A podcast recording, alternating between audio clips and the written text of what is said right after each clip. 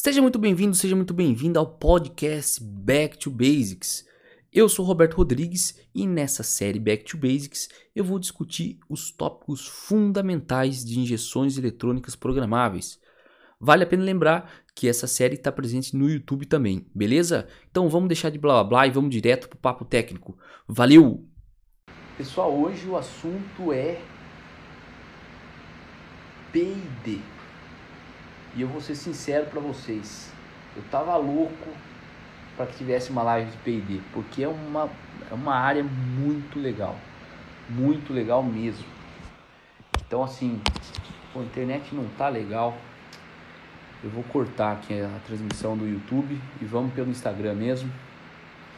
Quem tá com problema na internet aí, vamos torcer para que tudo dê certo. Mas então, o assunto de hoje é P&D. E é uma das coisas, ao meu ver, mais legais numa gestão eletrônica programável, tá? Então assim, eu separei aqui para mostrar logins e também arquivos de configuração da ICU, tá?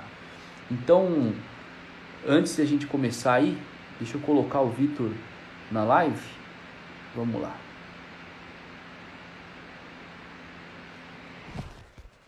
Vamos colocar o Vitor aqui. Show.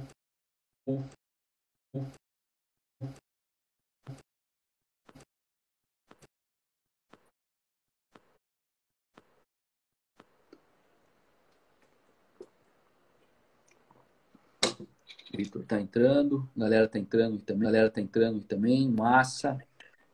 E aí, Vitor? E aí, Roberto, beleza? beleza? Tranquilo. Beleza, Fala, aí, galera, beleza? Só aumentar o volume aqui. Beleza. Boa. Certo. Show de bola. Bom, é, quer esperar mais a galera entrar aí ou já quer mandar ah, bala? Vamos meter bala. Vamos meter bala que hoje o assunto é longo e a chance é, esse assunto aí é... vai, vai ser bem longo mesmo, só que assim, né? Puta assunto interessante, que nem você acabou de falar. Exatamente, ó, a chance é grande aí da gente ir noite adentro aí nessa, nessa live aí. Depende muito da galera. Falar para você, eu por mim, P&D é um assunto dá para falar. dá para gente falar a noite inteira aí. Deixa eu, eu vou gravar essa live aqui com essa webcam aqui, que eu vou Tá. Então é Bom. que não é muito, muito back to basics, né? Mais uma aí que a galera pediu que não é muito muito back to basics, porque é, dependendo do que a gente for aprofundar, não é tão simples, né? Sim, com certeza. É, bom, vamos começar então. É, P&D. Primeira coisa que eu acho que é a maior dúvida do, do pessoal é o que é um sistema de P&D e aonde eu costumo usar ele. Em que tipo de controle, por exemplo? Então, beleza. É...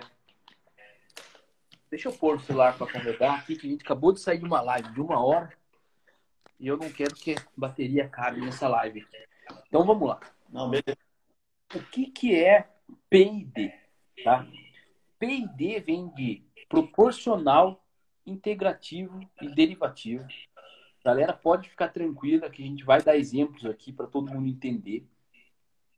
Mas é um tipo de sistema em malha fechada. É um tipo de controlador em malha fechada, certo? Então, assim, quando a gente fala em malha fechada, existem diversos modelos aí, sistemas de malha fechada. A galera que fez engenharia e estudou sistemas de controle sabe disso.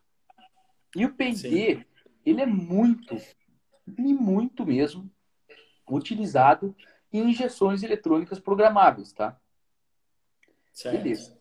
Só que assim, antes de a gente entrar em, nos detalhes de malha fechada e P&D, a gente precisa deixar bem claro para a galera, vamos lá, back to basics. O que, que é malha aberta e o que, que é malha fechada, tá? Sim, é, eu, ia, eu ia falar isso, eu acabei esquecendo. Mas se, tipo, seria legal se você desse um exemplo de cada um dos dois. É, não, não um exemplo assim de, de injeção eletrônica, um exemplo simples aí para a galera entender mesmo o que é esse tal de malha fechada. Beleza. Então, por exemplo, assim, ó, eu vou, eu vou dar um exemplo uh, bem legal aí. Então, vamos supor que você foi numa viagem e você foi no seu num hotel lá, beleza? Daí você chegou lá, falou, vou tomar um banho. Daí certo. você chega no seu chuveirão lá e você tem o quente e você tem o frio, beleza? Então o que, que você faz? Você fala, vou ligar o quente, esperar a água sair, da água sai bem quente, né? Dá um tempinho, ela sai uhum. bem quente. Daí você começa a regular o seu chuveiro ali, colocando mais água gelada, beleza? Daí você, abre, você abre lá a torneirinha da água gelada, putz, saiu muito. Ah, mas eu quero abrir, eu vou diminuir a água fria ou vou aumentar a quente? Depende da quantidade de água que eu quero. Então, basicamente, esse tipo de regulagem que eu falei, todo, todo mundo uma vez na vida já fez, é um tipo de malha aberta, tá? Você está você tá regulando duas coisas. Você está tá regulando a temperatura da água e a vazão da água. Perfeito? Uhum. E você regula isso manualmente, colocando mais água quente, mais água fria. E uma coisa que já aconteceu comigo, já deve ter acontecido com a galera. Às vezes acontece, cara, você tá lá, a água tá boa. Uma vez eu estava em Curitiba fazendo um trabalho de calibração, fui num, dormir é. num apartamento de um cliente lá e não tinha ninguém no apartamento. Tava só tinha uma cama lá, nem geladeira tinha. E o chuveiro era gás. E, cara, aconteceu uhum. o seguinte, eu tava lá, de repente, do nada, a água esquentava do nada, cara. Chegava a queimar a costa. Você ia lá, diminuía, diminuía, diminuía. Beleza. E para regular a temperatura. Isso é um sistema em malha aberta. Certo. Por que eu dei esse exemplo, exemplo para a galera? Você regula a temperatura da água pela vazão ali, quantidade uhum. de água gelada e, e quente, perfeito? Só que é o seguinte, certo. você pode ser espertinho e falar assim, meu, não quero ficar me ferrando aqui, eu vou fazer uma marcação quanto que eu abri na água quente, quanto que eu abri na água gelada para a temperatura que eu gosto. Vou fazer uma marcação aqui, ó. Beleza? Porque normalmente você não gira é. mais do que uma. Você não dá mais do que uma volta ali no registro, né? Então, no, é, geralmente é meia volta ou um quarto, né? Meia volta, um quarto. Aí o cara espertão vai lá e faz uma marquinha. Cara, aqui ficou a temperatura que eu gosto de tomar banho. Fechou. Daí o que acontece? No outro dia, show de bola, beleza. Puta, show de bola. Chega no inverno, cara, já não vai funcionar. Por quê? Porque a temperatura de entrada da água é diferente. É outra. É outra. Daí você vai ter que talvez abrir mais água quente.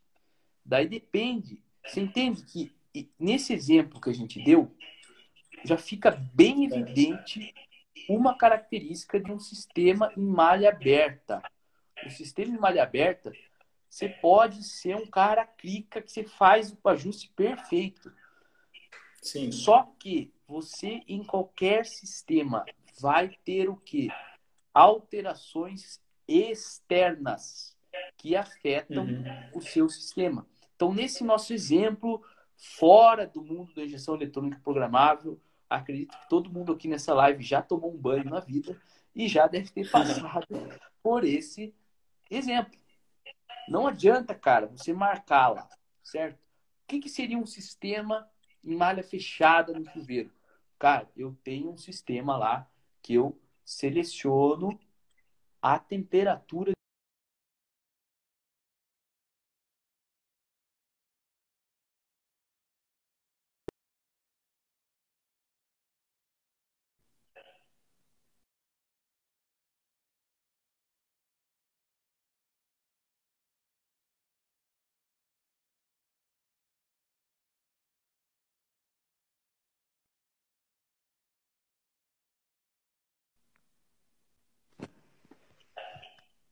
Vamos tentar fazer por aqui, ó. Caiu o sinal. Travou aqui. Então, pensa o seguinte. Voltando. Então, a gente falou no exemplo aí do chuveiro, cara, que é malha aberta. Como seria uma malha fechada no chuveiro? Então, você vai lá, você teria um local, um local onde você regula. Olha, eu quero a temperatura da água 41 graus. Então, isso é malha fechada. Você olha direto no que você quer. Temperatura da água. Vamos esperar, galera, que muita Seria mensagem o alto onde eu quero chegar, né? Exatamente. Então, nesse nosso exemplo, é temperatura da água de um chuveiro, perfeito? Qual que é o detalhe disso? Você seleciona uma temperatura e você vai ter um sistema que automaticamente vai regular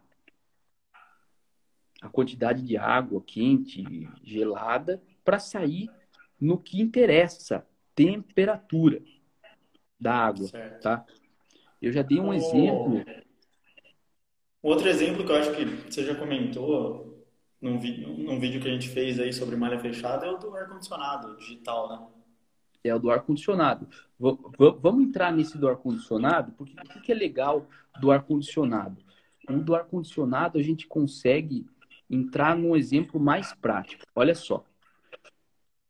Ar-condicionado de carro mais antigo. Você vai lá, você regulava lá, você ligava ou desligava o ar-condicionado, você selecionava a velocidade do, do, vento lá, de 0 a 4, e você tinha um outro que se regulava a temperatura ali, que ia do azulzinho até o vermelhinho, certo?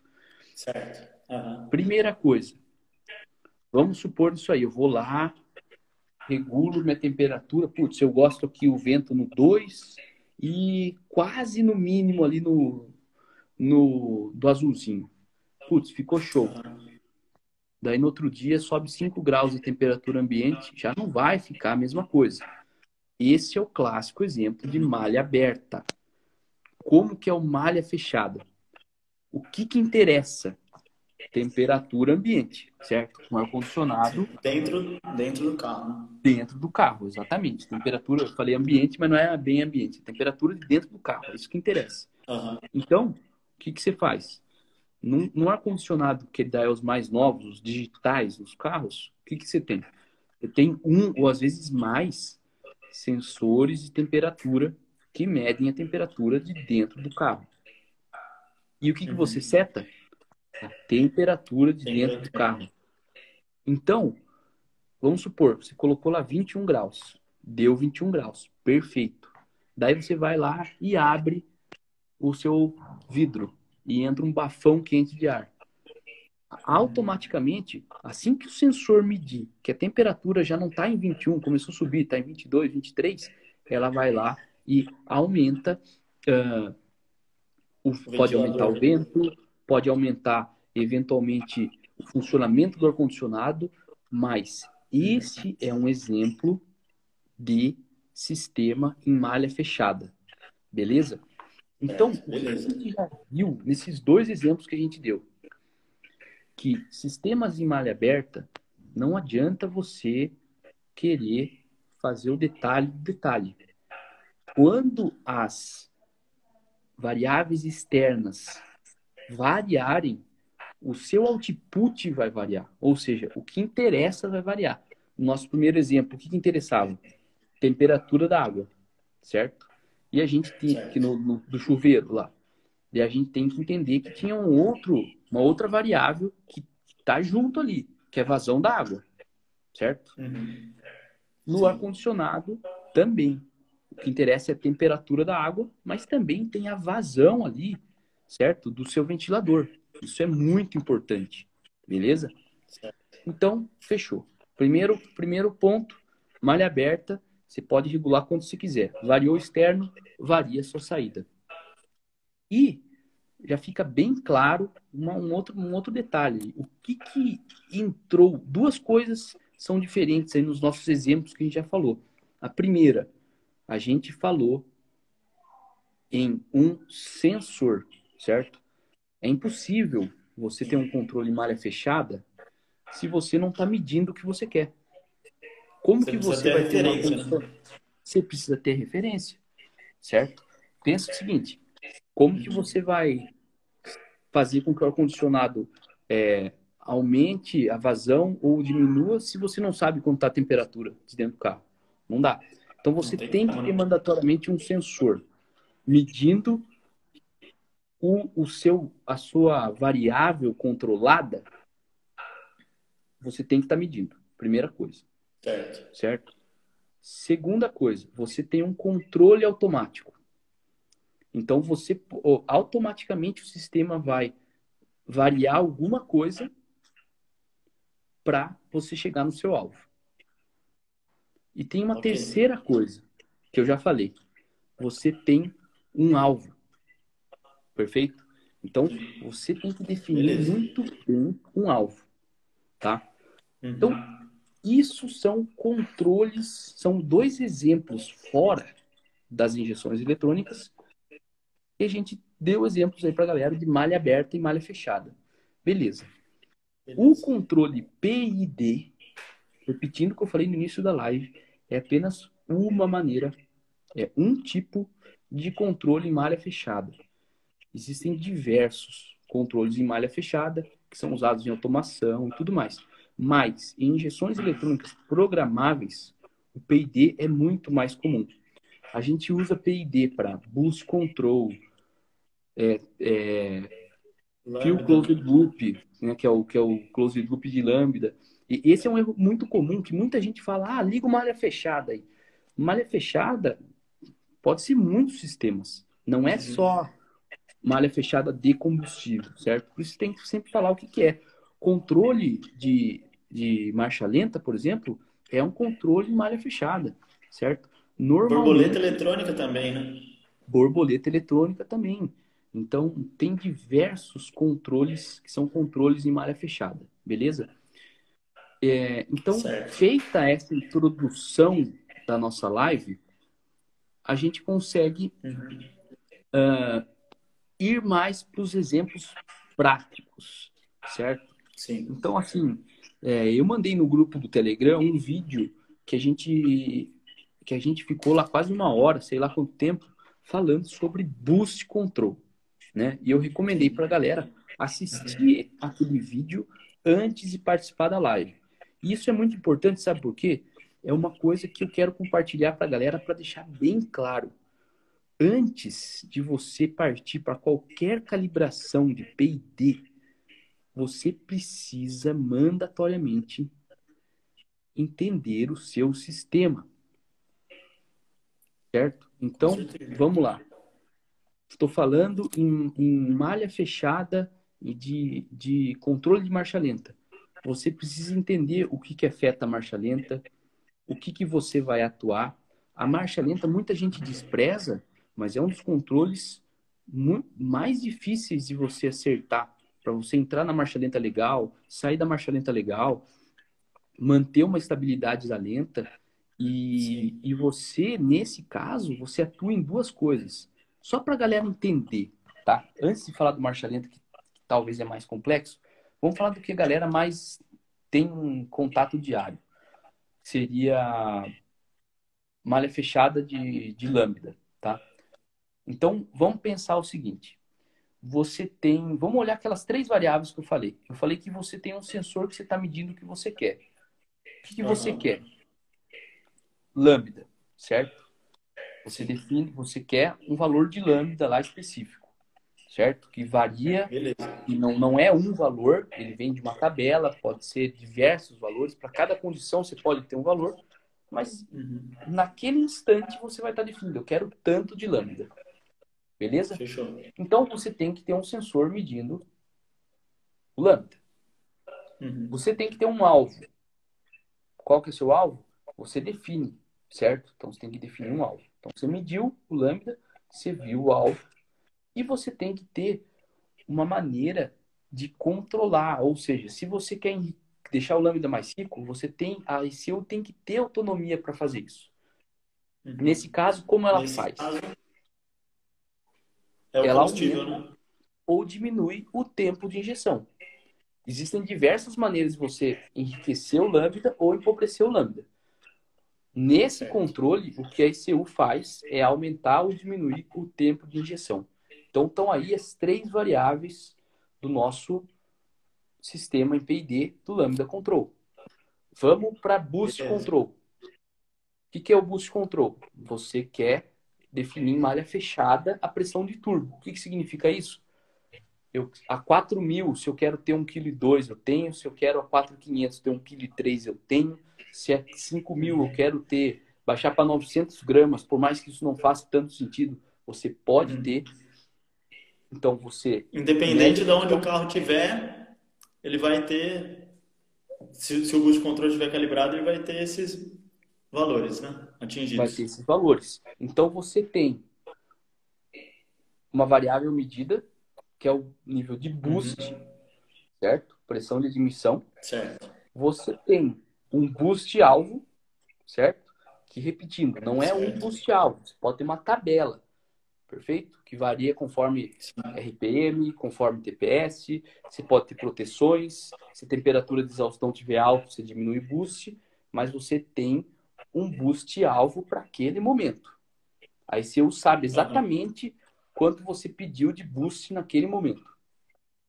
Certo. E você tem uma outra coisa, que é o quê? Uma, possi uma maneira de você, de fato, Atuar. dar a liberdade para a ECU aumentar ou diminuir o boost. Perfeito? Como que ela Sim. faz isso? Você tem uma válvula solenoide que coloca, aumenta ou diminui a pressão na wastegate, certo? Então, talvez, quem não está muito acostumado com, com boost control possa achar complicado o que a gente está falando. Mas isso é um ponto muito importante. Para você é, fazer uma calibração de PID em um sistema, você precisa entender aquele sistema. Então, uhum. não adianta nada você querer calibrar o boost control se você não entende como que funciona um turbo, como que funciona uma wastegate, como que é a ligação pneumática da Gate, certo? Você Sim. precisa entender todo o sistema em malha aberta antes. Perfeito? Com certeza. Então, entenda a malha aberta antes da malha fechada. Muita gente critica a malha aberta, tá? Mas eu vou mostrar um segredo que a Motec faz baseado na malha aberta, que ajuda demais a malha fechada nessa live hoje, tá? Vamos só dar um pause nas coisas que eu tô falando, para eu vi que tem muita pergunta. E quando eu fico é, tem, tem focado em falar aqui, eu acabei não respondendo ninguém. Então vamos ver o que os caras falaram aí. Manda as Ó, perguntas aí. O Lu, Lulafa perguntou sobre o que, o que o P e o D fazem. É, a gente já vai falar sobre isso, né? E uhum. só deixa eu ver aqui que tem mais umas perguntas que ficaram para trás. Teve um cara também que perguntou, não estou achando agora a pergunta, mas foi uma pergunta legal sobre, na verdade, sobre malha fechada de lâmina. Ele falou se, tipo, para fazer uma compensação por temperatura do ar, é, dá para eu fazer olhando o quanto malha fechada está corrigindo. Por exemplo, eu calibrei meu motor em 20 graus, está dando 0% de correção, beleza. Aí no outro dia, sei lá, tá 40 graus, eu olho o quanto malha fechada corrigiu e e preencho esse valor no, na minha compensação por temperatura. Massa. Dá para fazer, com certeza. É uma forma, fazer, né? Mas a gente tem que entender que temperatura do ar é algo. É, não só a temperatura do ar, o motor é, é complexo porque assim, é muito difícil você variar só uma. Você ter uma alteração em apenas uma variável. Então, quando você for fazer isso, olhe no login para ver se outras variáveis, como temperatura do motor, uh, as outras compensações de combustível, se elas estão na mesmo, no mesmo nível, certo? Temperatura de ar, cara, compensação de temperatura de ar, eu vou falar como que seria o ideal fazer. Só que é algo que, meu, eu nunca vi ninguém fazer isso. Qual que seria o ideal? Você tá lá, coloca o motor numa condição, beleza? Calibre lâmina. Pode ser em malha fechada, não tem problema. Existe um mito que não dá para usar malha fechada em calibração. Inclusive, Cara, inclusive teve uma pergunta, exatamente essa pergunta, do, do Vitão, do Favorito. Cara, Isso, eu sempre. A calibração. Eu sempre uso. A malha fechada pode afetar? Pode. Quando ela está mal calibrada, ela ferra na calibração. Uhum. Agora, vamos, vamos voltar ali para o esquema da temperatura do ar. Você, Sim. O ideal seria o seguinte: você coloca o motor numa condição, calibra ele e vai lá. Tá, você estava com quanto temperatura de ar? De admissão, né?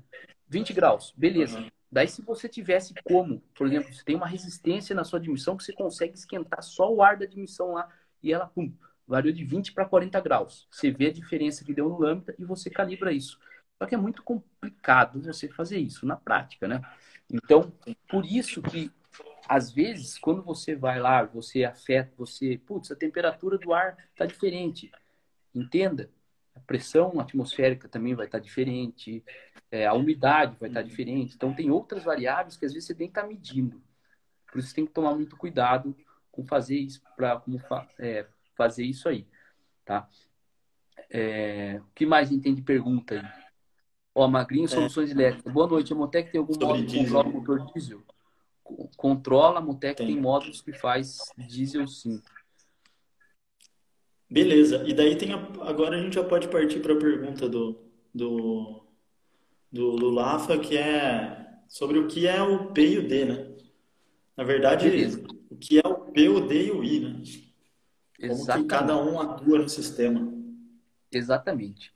Então, assim, ó, eu separei uh, um log aqui que eu vou mostrar para a galera aqui e eu vou mostrar exatamente uh, isso aí. Olha, o Jones fez uma pergunta muito importante.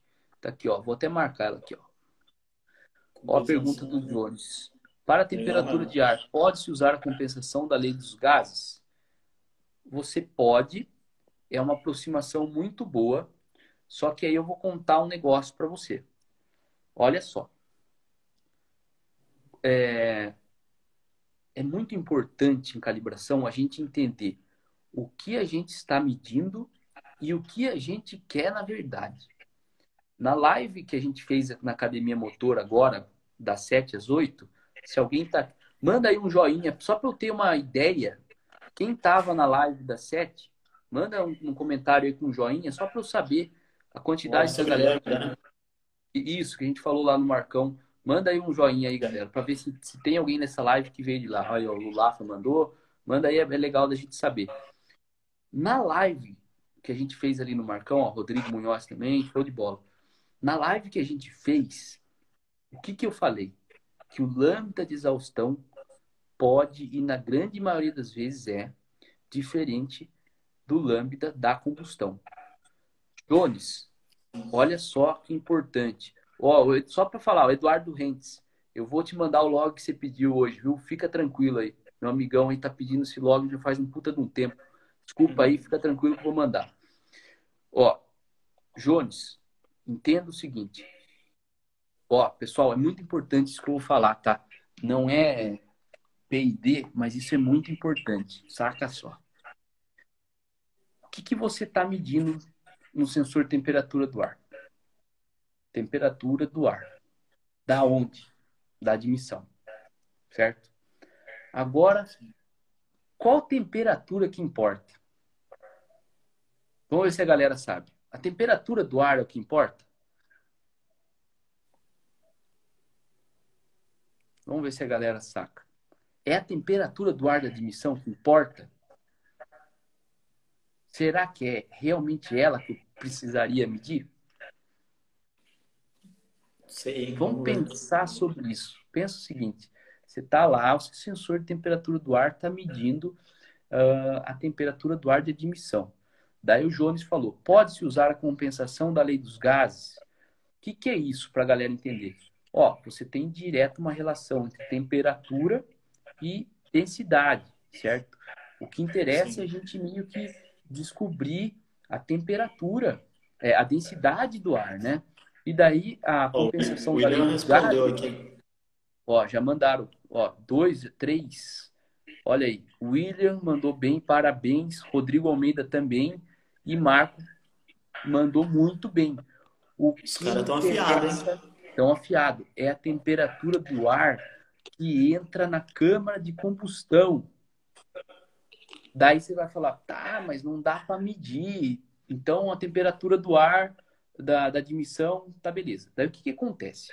Tem muitas injeções que vão lá e colocam lá compensação por, tempera, por pela lei dos gases para repetir. Aí se os caras falam assim, ah, é, eu consigo calcular teoricamente ali quanto varia na densidade do ar em função da temperatura, eu faço essa compensação. Agora eu vou fazer a seguinte pergunta para você, Jones, que é um cara muito esperto, que eu já, eu já te conheço, é, é nosso aluno do curso de chicotes.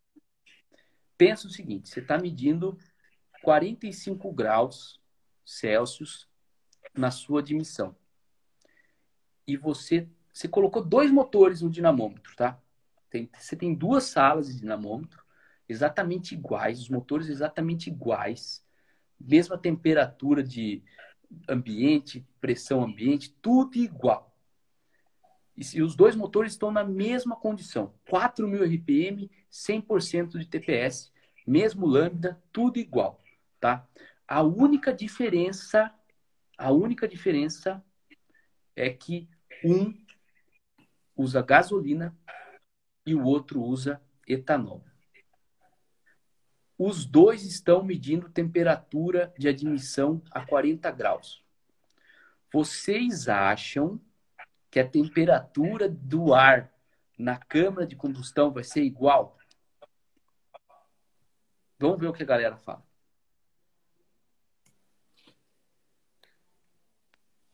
Então, vou repetir. Você tem dois motores exatamente iguais, dinamômetros exatamente iguais eles estão na mesma condição, 4.000 RPM, 100% de TPS, usando o mesmo lambda, e você está medindo a mesma temperatura do ar de admissão. Um está com gasolina, o outro está com etanol. Todo mundo falou não. Por quê? Porque o tipo de combustível, e o combustível é injetado, você mediu a temperatura do ar na admissão, o ar que vai para o motor sai do coletor de admissão, vai para os runners da admissão. Quando você, ele entra em contato com o combustível, o combustível rouba calor e isso está diretamente relacionado com o combustível que você tem. Certo? E com aí, certeza. o fabricante da injeção fala o seguinte: use a compensação da lei dos gases. É a maior cagada que você vai fazer, porque é totalmente diferente, certo? Como uhum fabricantes de injeção de alto nível fazem? Eles têm um algoritmo que estima. Olha, mais uma coisa que a gente está falando é, que tem relação com a live de, de, de antes. A live de antes eu falei que tinha algoritmos, injeções originais que estimam temperaturas, mesmo sem ter sensor de temperatura. Falei de duas: temperatura da câmara de, de, de temperatura da câmara de combustão e temperaturas de exaustão. Perfeito? A Motec, por exemplo, tem um algoritmo que ela estima a temperatura do ar que entrou na câmara de combustão. Como funciona basicamente isso? Ela parte da temperatura de ar da admissão, que é um sensor muito importante, e ela consegue dependendo da sua calibração, ela olha o tipo de combustível, a quantidade de combustível injetada.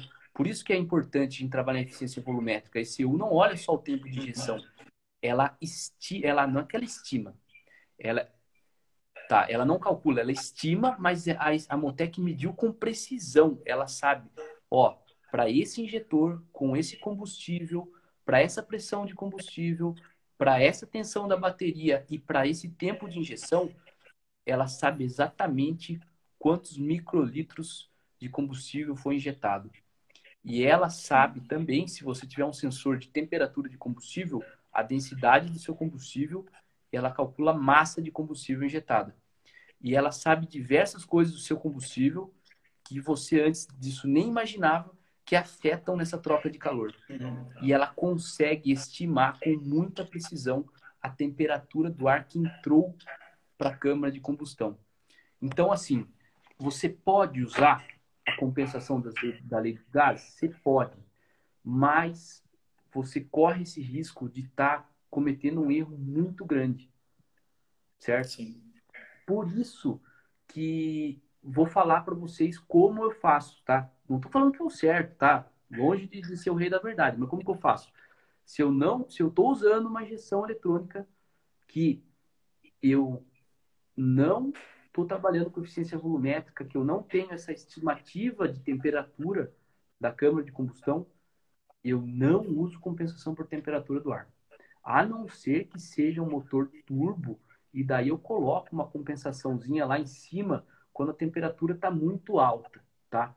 Mas eu não gosto de tirar combustível nessa compensação, não gosto de fazer isso, porque é muito importante a gente entender que a temperatura medida pelo sensor, vou repetir, é muito diferente da temperatura do ar que entra na câmara de combustão. E isso que eu falei uh, desse exemplo teórico de dois motores exatamente iguais, só com combustíveis diferentes, mostra como é, não é ideal trabalhar com esse tipo de compensação uh, de lei dos gases, tá? Pessoal, esse tipo de, de, de, de exemplo é, é, eu só queria chamar a atenção de vocês, tá? É, é por isso que a gente gosta de usar os exemplos da Motec nos nossos cursos e nos nossos vídeos. Por quê? Porque quando você pega uma injeção desse nível, você entende de motor. Porque você, você começa a ver o conjunto, né? Exatamente. Você vê o conjunto, é não só, só o mapa ali.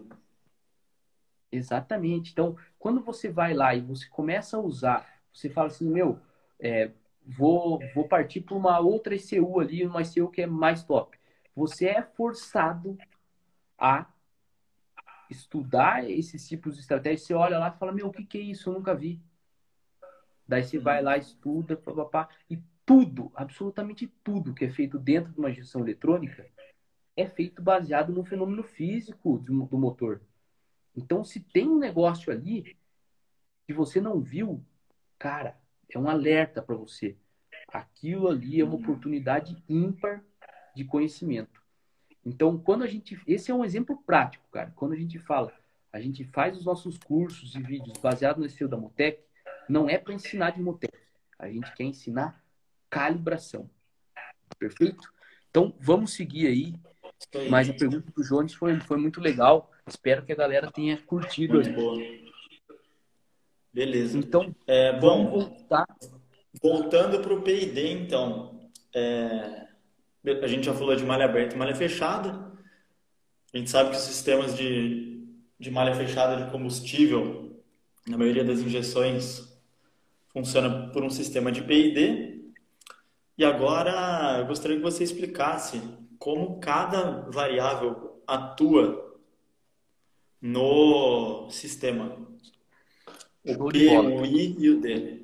E o P, o I e o D. Então, assim, ó, eu vou ser bem sincero com, com a galera. Cara,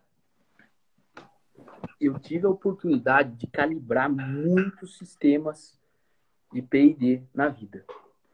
Mas eu só fui é, aprender de fato quando a gente começou a trabalhar com um, com essas ECUs novas da Motec, nem nas anteriores. Por quê? Porque ela mostra exatamente o que significa o P, exatamente o que significa o I e exatamente o que significa o D no datalog. E tem mais uma outra coisa que ela mostra, que é um segredo aí que eu vou compartilhar com a galera, que é o feed forward, tá? Que para muita gente nunca ouviu esse termo. E eu vou acho que você tá tapando um pouco o microfone aí, Roberto. Tá meio baixo. Eu acho que fica meio longe. Vamos ver, melhorou aí? Melhorou, melhorou, tá bom. Só para responder aí, ó, o Jefinho. Pessoal, desculpa, às vezes eu não vejo as perguntas, cara. fico tão é, preocupado em passar um conteúdo legal que eu não vejo as perguntas. O Jefinho falou aí, ângulo de ignição, poderia explicar um pouco? A gente já fez uma live sobre ângulo de ignição. Ele falou de ângulo de injeção, Roberto. Ângulo de injeção, tá certo, tá certo. Isso. Eu acho que é fase de injeção, né? Fase de injeção, cara. Você anota aí, Vitor. Vamos colocar aí. A gente faz uma, uma pergunta, umas perguntas na, no grupo do Telegram para a gente ver se a galera curte, mas é um tópico Sim. muito legal para a gente abordar, com certeza. Anota aí, por favor. Dá para falar muita coisa, né? Dá para falar muita coisa. Então, assim, eu vou compartilhar com a galera aqui o seguinte ponto. Eu vou até gravar aqui, porque tem uma, uma parte bem legal. Vamos falar de boost control, tá? Então, assim, conforme a gente falou, a gente tem diversos exemplos, tá? De, de controle em malha fechada, PID, numa gestão eletrônica programável. Eu separei aqui o exemplo de boost control, tá? Que a gente tem muito data log aqui para mostrar e é um tópico que com certeza aí a gente vai ficar até umas nove e meia falando aí. Então a galera já, já se prepara aí. O que, que eu vou fazer? Ó, a gente vai mandar bala até as nove. O Instagram vai cortar a live, porque com uma hora de live o Instagram, o Instagram corta. A gente vai fazer uma pausa de cinco minutos para beber uma água e no banheiro. E nove e cinco a gente volta, tá? Para a gente seguir para a segunda parte da live. Beleza? Então, olha só. Vamos falar de boost control. E eu já tinha falado isso no Telegram. E eu passei aquele vídeo que tem muitos minutos no YouTube que a gente comentou sobre boost control. Relembrando, fundamental antes de você entrar no detalhe de P&D, você entender muito bem como funciona o turbo, o que é uma wastegate, como funciona o wastegate, beleza? Uhum. Para você entender de fato uh, como funciona o boost control. É, Turbo Performance aí falou. Você tem grupo, adiciona eu. Tem um grupo no tem Telegram, grupo deixa eu explicar para a galera. O Telegram é um aplicativo estilo WhatsApp. Só que a gente tem um grupo lá que tem mais de 620 pessoas. Por que, que é legal? Por que a gente faz o Telegram não faz no WhatsApp? A gente consegue organizar as coisas lá. Então, por exemplo, galera que entrar agora no grupo do Telegram vai ver os nossos posts naquele grupo desde o primeiro post que a gente mandou. Então, isso é muito legal. E outra vantagem que organiza, porque só a Tio Easy manda mensagem. Então, não fica aquele um milhão de mensagens. Então, quando você entrar naquele grupo, você tenha certeza. Se você recebeu uma mensagem lá, é porque tem um conteúdo massa para você. Então, ou é um vídeo novo no YouTube, ou é um post muito legal no Instagram, ou às vezes a gente divulga muito lá coisas do dia a dia que a gente acaba não postando. Projeto, redes né? sociais, né? Projeto e tudo mais. Então, o...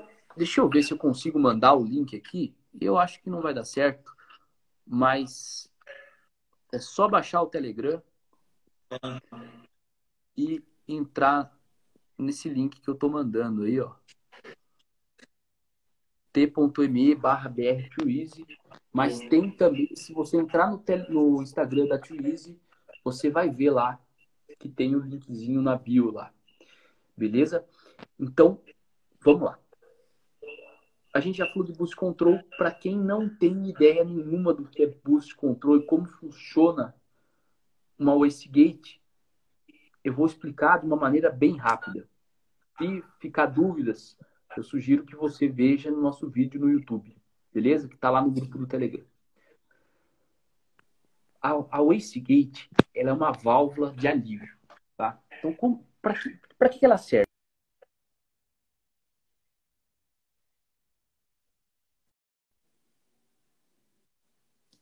Travado aqui. Tá? Aí. Qualquer sistema de controle, você tem uma, uma variável que vai ser controlada. Certo? No motor turbo, é pressão de admissão, pressão de boost, que é o que interessa. Tá? Beleza. Daí o que, que acontece? Essa válvula, ela funciona simplesmente assim. Quando chega na pressão desejada, na pressão máxima de boost, ela uhum. abre e ela diminui a pressão. Como que ela faz isso? Ela está antes da turbina, da parte quente da turbina, e quando essa válvula abre, parte do gás exaustão que iria para a turbina sai para a atmosfera, beleza? Então, meu, é muito simples.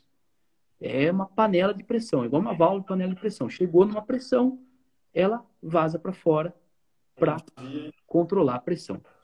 Perfeito? Beleza. Só que o que acontece? Para ela abrir ali, ela tem uma mola, perfeito? Então, é, se você quiser trabalhar com uma pressão maior do que essa máxima que você tinha, você aumenta a carga da mola, certo?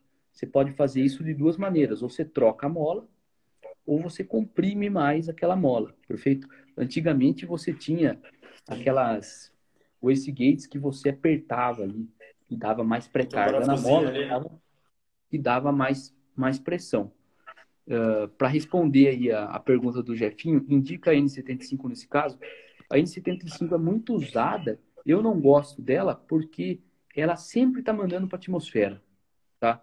Então, se você testar ela 100% ligada ou 100% desligada, sempre tem um vazamento. Por isso que eu não gosto das válvulas N75. Mas você pode usar sim. Eu gosto de usar as da Pierburg, tá? as antigas do Maré Turbo, são válvulas boas. Tem um modelo novo da Pierburg, que a Motec vende, que eu uso bastante também. E, se possível, usar de quatro vias, tá? Ó, o Eduardo falou, ou você pode colocar duas molas. E isso é muito usado. Muita gente usa mais do que uma uhum. mola ali na Wastegate. O seu objetivo é o quê? Ter, aumentar a carga da mola para você... Daí você precisa de uma pressão maior, tem uma membrana, e que essa pressão naquela área da membrana gera uma força que vence a força da mola e daí abre a válvula que vaza, vaza fora. Beleza? Olha só. Vamos lá. Então, é basicamente assim que funciona uma wastegate, certo? Só que pensa comigo. É, uma injeção eletrônica não consegue variar a carga da mola diretamente. O que, que a gente poderia variar, certo? Então, pensa comigo. A mola, ela tá dentro... É, uhum. ela, a mola, ela tá dentro da wastegate e ela tá num compartimento fechado, certo? Na verdade, uma você tem uma, uma abertura para a atmosfera, certo? Só que você pode transformar aquilo num compartimento fechado e adicionar uma pressão ali. Então, se você colocar junto da mola uma pressão maior do que a atmosférica, você dificulta a abertura da válvula. Então, basicamente, o boost control funciona assim. Você tem uma mola na wastegate que define a pressão máxima sem boost control. E o boost control, ele consegue adicionar uma pressão em cima ali da, da membrana, junto da mola, para que você consiga trabalhar com uma pressão maior do que só a mola, certo? Então, vou compartilhar um negócio com vocês. Entendam que o boost control ele trabalha para colocar mais pressão do que a mola. Tá aí uma coisa que eu já falei, inclusive. Você nunca vai conseguir menos, né? Isso, eu já falei isso nos nossos vídeos. Você nunca vai conseguir menos, tá? Só que isso é uma mentira. Porque é o seguinte, já aconteceu comigo na prática de eu conseguir menos pressão, tá? Para quem tá sacando isso, vai talvez assuste falando como? Porque às vezes é, no meu caso, eu consegui, não é que você vai conseguir tirar meio quilo, você não consegue. Foi coisa assim de 70 gramas. Por quê? Provavelmente tinha algum probleminha de vedação ali da válvula, e daí quando eu estava tirando uhum. tudo de pressão, eu consegui dar mais uma lacradinha no sistema, tá? Mas isso é, não é... Isso é por conta que eu tinha um problema na Westgate, certo? No mundo real, no mundo... Mesmo, né? Exatamente. No mundo é, teórico, entenda, a mola define uma pressão, certo? E você adiciona pressão ali junto da mola para você conseguir trabalhar numa pressão maior. A sacada é que esse controle é eletrônico. Então você consegue fazer o seguinte: colocar mais pressão numa rotação, colocar menos pressão quando o TPS está fechado. Vou dar um outro exemplo. Eu gosto muito de trabalhar com o mapa variando a pressão conforme o TPS. No motor turbo, sem boost control, você está lá com 85% do TPS, você muda para 100%, não muda nada. Em grande, uhum. na grande maioria das vezes, não muda nada. Se você tem um boost control, você pode fazer que mude. E qual que é a vantagem disso? Para o piloto fica muito melhor, certo? Você, Dirigibilidade, né? você acaba ganhando muito. fica muito melhor. Então, mais um detalhe aí para compartilhar para a galera. Olha só o que o NC Chicote falou. Fera mesmo é a garrafa com é. dois bicos. Cara, você pode, essa pressão que você adiciona na Gate pode vir do coletor de admissão ou pode vir, como o NC Chicotes falou, que de uma garrafa de CO2, por exemplo, que tem uma pressão ali de 9, 10, 8 bar, que consegue colocar uma pressão enorme para ajudar a lacrar a válvula. Bem lembrado. Esses dois bicos que ele falou, eu acho que é também. Não sei se você já viu, mas tem uma galera que, em vez de usar solenoide, na verdade não deixa de ser uma solenoide, né? É, o cara faz uma, uma estruturazinha ali com bico injetor para fazer o acionamento do boost control. Sim, sim. Tem muita gente que faz isso. A Filtec faz isso. É uma, é uma maneira legal de fazer. Uh, a gente tem que entender que eu vou falar um negócio meio avançado aí, talvez muita gente não entenda, mas vou falar rapidão, só para a galera que está no avançado entender. O P&D, uhum. O, o, controle de P&D, ele espera que a sua variável tenha um output linear, ou seja, se eu estou numa válvula de boost, eu estou em 10%, se eu vou para 20%, eu estou dobrando o output, certo? Mas as válvulas não são lineares, então isso dificulta o controle. O bico injetor ali, é, entre uma faixa ali de 5 a 90%, ele tem uma resposta bem linear da vazão. Então ajuda bastante no controle. É uma estratégia bem legal. Uh, teve mais algumas coisas legais aqui. Ó. Uma pergunta aqui do Magno. Contrapressão também influencia?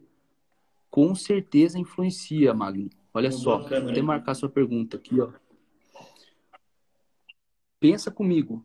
A válvula Uh, deixa eu pegar um desenho na internet aqui que vai ficar, vai ajudar bastante a galera. Pera aí, ó. Deixa eu pegar um desenho de uma válvula Gate aqui. No, Contra a pressão de escape que ele tá falando, né? Isso aí. Só para quem pressão não... de escape. Então. Entendeu aí?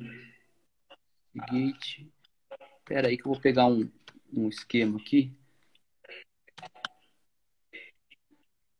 Quer ver? Vamos ver aqui. Deixa eu pegar um desenho vai ficar mais fácil de eu mostrar para a galera. Quer ver? Um, esse gate aqui. Vamos lá. Olha só. O aqui William falou aqui isso se, isso se o seu sistema mecânico estiver perfeito. Que na maioria dos coletores e, e válvulas tem problemas de posicionamento. Sim, isso é verdade, né? Tem, a gente vê, tipo, a realidade mesmo é que bastante coletor de admissão tem, de admissão não, desculpa, de escape, tem um mau posicionamento da, da wastegate, o que acaba dificultando de você ter um bom boost control. Exatamente, e assim, é, é, é, é o tipo de coisa que quando, quando eu lia é, nos livros, eu falava, ah, não,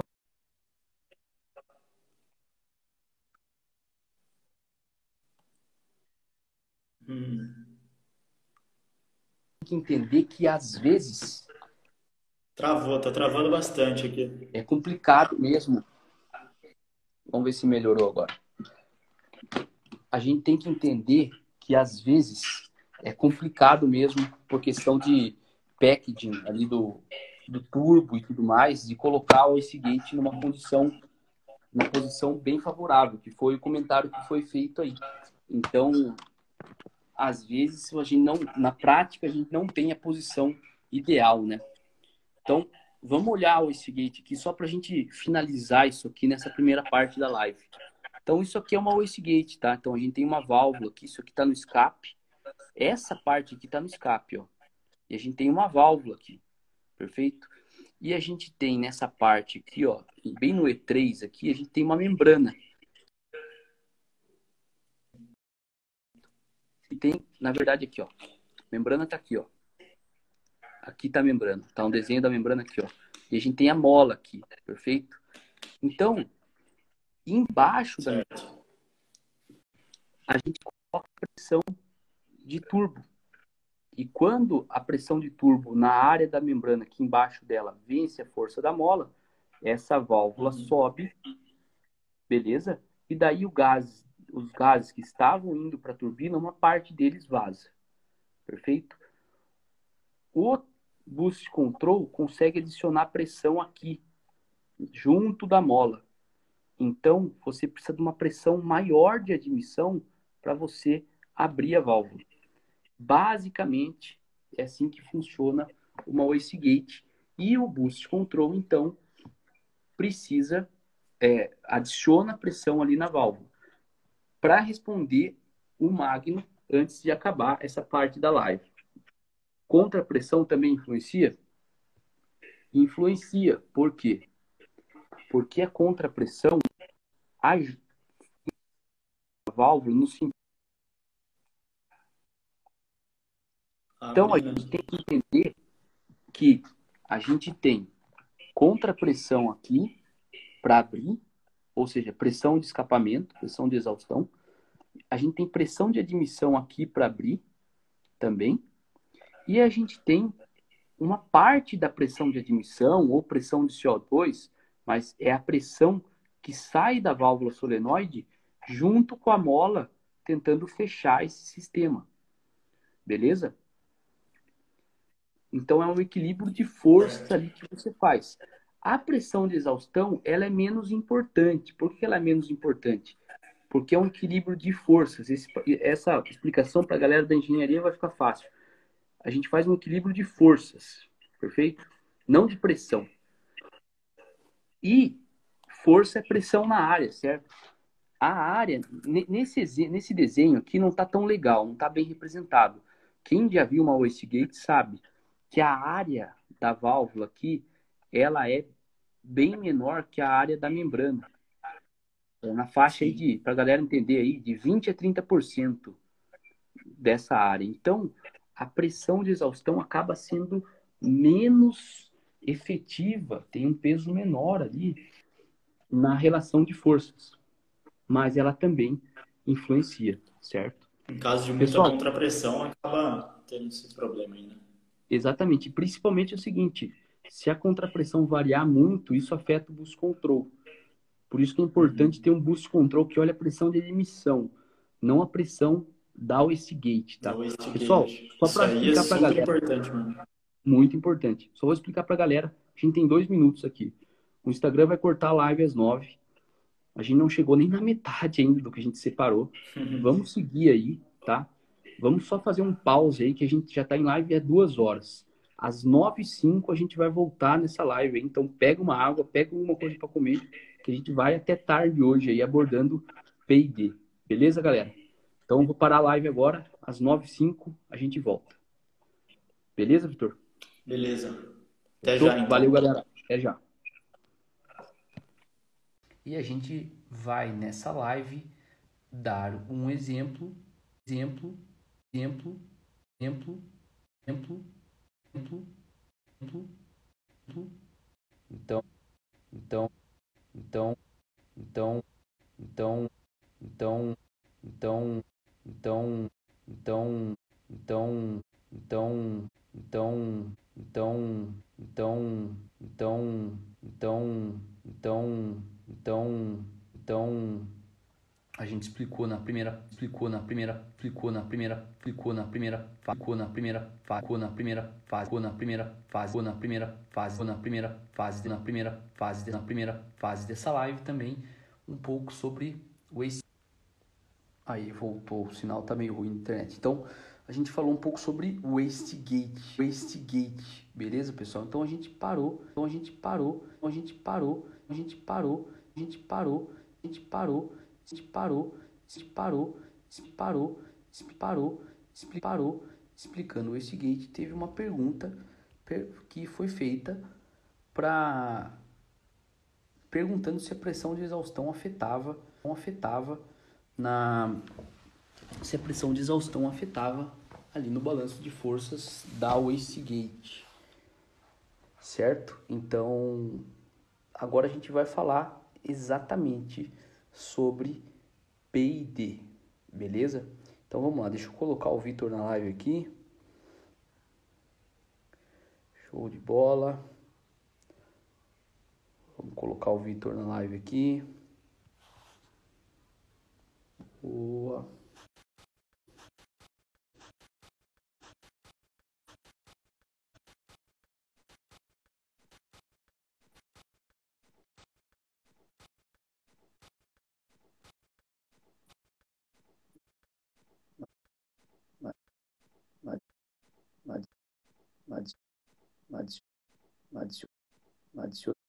adicionando, adicionando, adicionando, adicionando, adicionando Vitor. Show de bola, abraço, bola, abraço, bola, abraço, bola, abraço, bola, abraço, bola, abraço, bola, abraço, bola, abraço, bola, abraço, abraço, abraço, Fábio. Galera entrando de volta aí. Opa, beleza? Fala, Vitor? Roberto, tá dando umas travadas aí. Tá travando? Vamos ver. ver. Galera reclamou, tá, galera reclamou, tá, galera reclamou, tá, galera reclamou, tá, galera reclamou, tá, galera reclamou, tá, galera reclamou, tá, reclamou, tá, reclamou, tá, reclamou, tá, reclamou, tá, olhando aqui. Agora tá, tá de boa. Agora de boa. Avisar a galera, o sinal tá bem complicado nessa época de coronavírus, a internet aqui é boa, a internet aqui é boa. E bastante tá, gente fazendo live também. Bastante gente fazendo live. Mas vamos que vamos. Vamos dar um jeito. Então vamos lá. Beleza. A gente estava falando de P&D, né? Então vamos mostrar exatamente que nem, o que eu tinha falado. Eu tinha falado que eu fui entender o P&D de verdade quando a gente começou a trabalhar com essa, esse modelo de seus novas da Motec. Tá? Por quê? Porque ele mostra efetivamente no login quanto está o P, quanto está o I e quanto está o D. Beleza? Então, eu vou mostrar isso para a galera. Então, relembrando, o exemplo que a gente está dando aqui é de Boost Control. Beleza? O que, que aconteceu? Eu vou compartilhar aqui no Datalog que aconteceu o seguinte. Era um motor turbo, perfeito? A gente tinha ido no dinamômetro, tava tudo ok. Então a gente calibrou o motor, passei dois dias no dinamômetro com os clientes, a gente calibrou o motor, a gente colocou várias condições de boost. Isso que é legal do Boost Control, é que a gente consegue colocar uma chave rotativa que a gente determina vários mapas de boost. Então tem o mapa 1, mapa 2, mapa 3, dá para ter até 10 mapas. Então a gente fez, naquele caso, a gente criou quatro mapas, tava tudo funcionando ok. Você até acompanhou esse, esse exemplo aí, né, Vitor? Daí... É, eu tava, no, tava do seu lado quando, quando aconteceu isso daí, E daí os caras foram testar o carro. Daí eles me ligaram, falaram, viu, Roberto, seguinte, é, tá dando muita pressão de boost. É, vou mexer na regulagem da, da válvula, da válvula mecânica, ou seja, mudar a pré-carga da válvula, da, da mola, uhum. certo? Que a gente já explicou na primeira parte dessa live.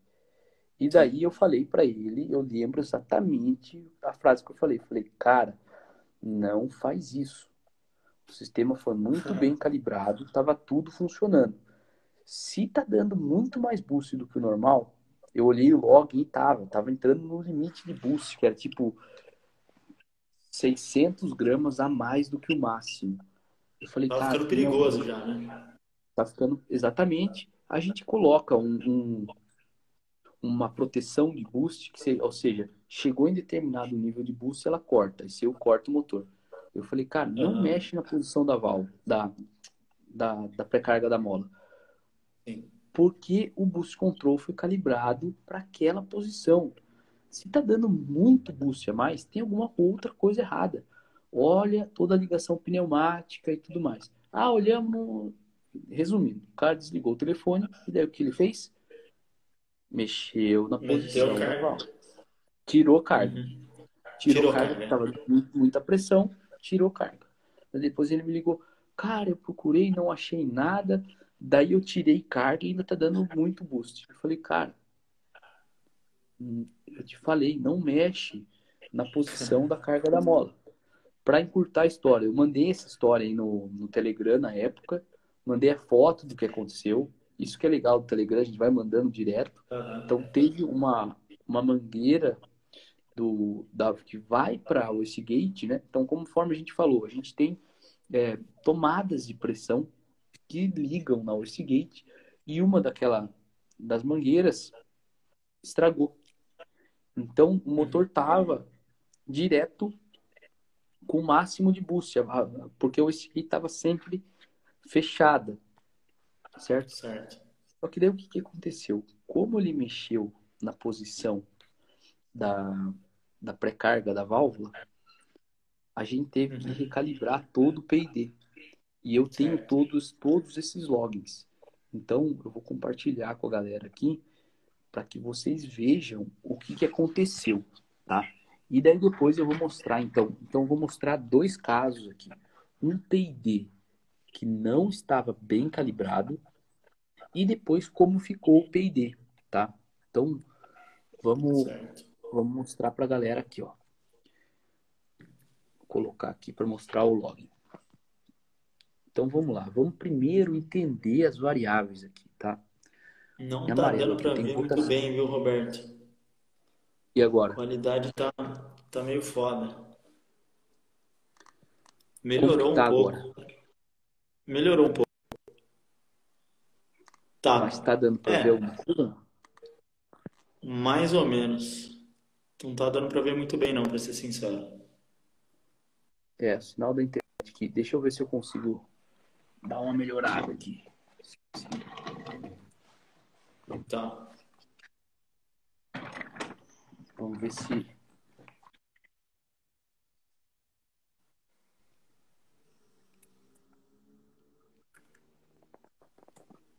Melhorou?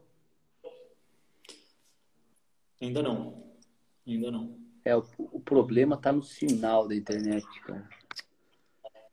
Ahn, vamos fazer o seguinte, pessoal. O problema tá no sinal da internet. O que eu vou fazer para resolver isso? É, enquanto não, não muda a internet aqui, eu vou fazer o seguinte: vamos continuar essa live de uma maneira meio que remota pelo Telegram. Eu acho que é, que é melhor que é melhor maneira, cara. Eu tô sem, Tá. eu tô sem Roberto, 4G já Se também. você Acabou preferir também, a gente pode, pode continuar falando pelo, explicando o que é o P, o que é o D e o que é o, o I, né? Assim, só que aí não É, vai dar mas- pra mostrar nada pra galera. É, então, é, eu queria mostrar aqui no log. Vamos fazer o seguinte, eu tô sem 4G ainda, cara. É, vamos Tá. fazer o seguinte. Eu vou colocar isso aqui no Telegram, tá?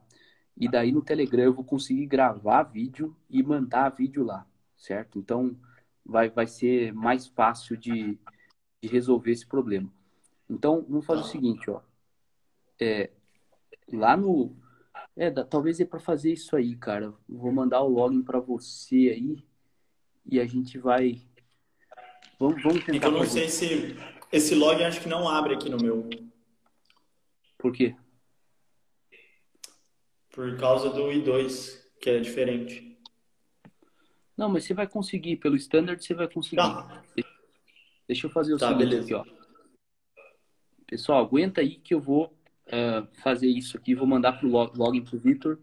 Se a gente conseguir resolver desse jeito, a gente faz, porque, pô, agora é a parte mais legal da live, cara. Vamos, vamos dar um jeito aí. Problemas aparecem para ser resolvidos.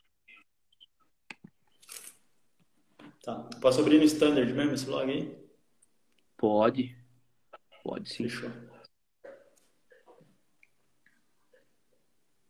Então, vamos lá.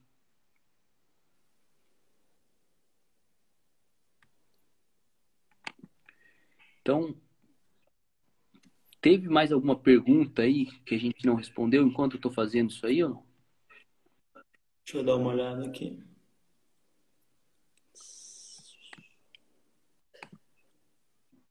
Hum.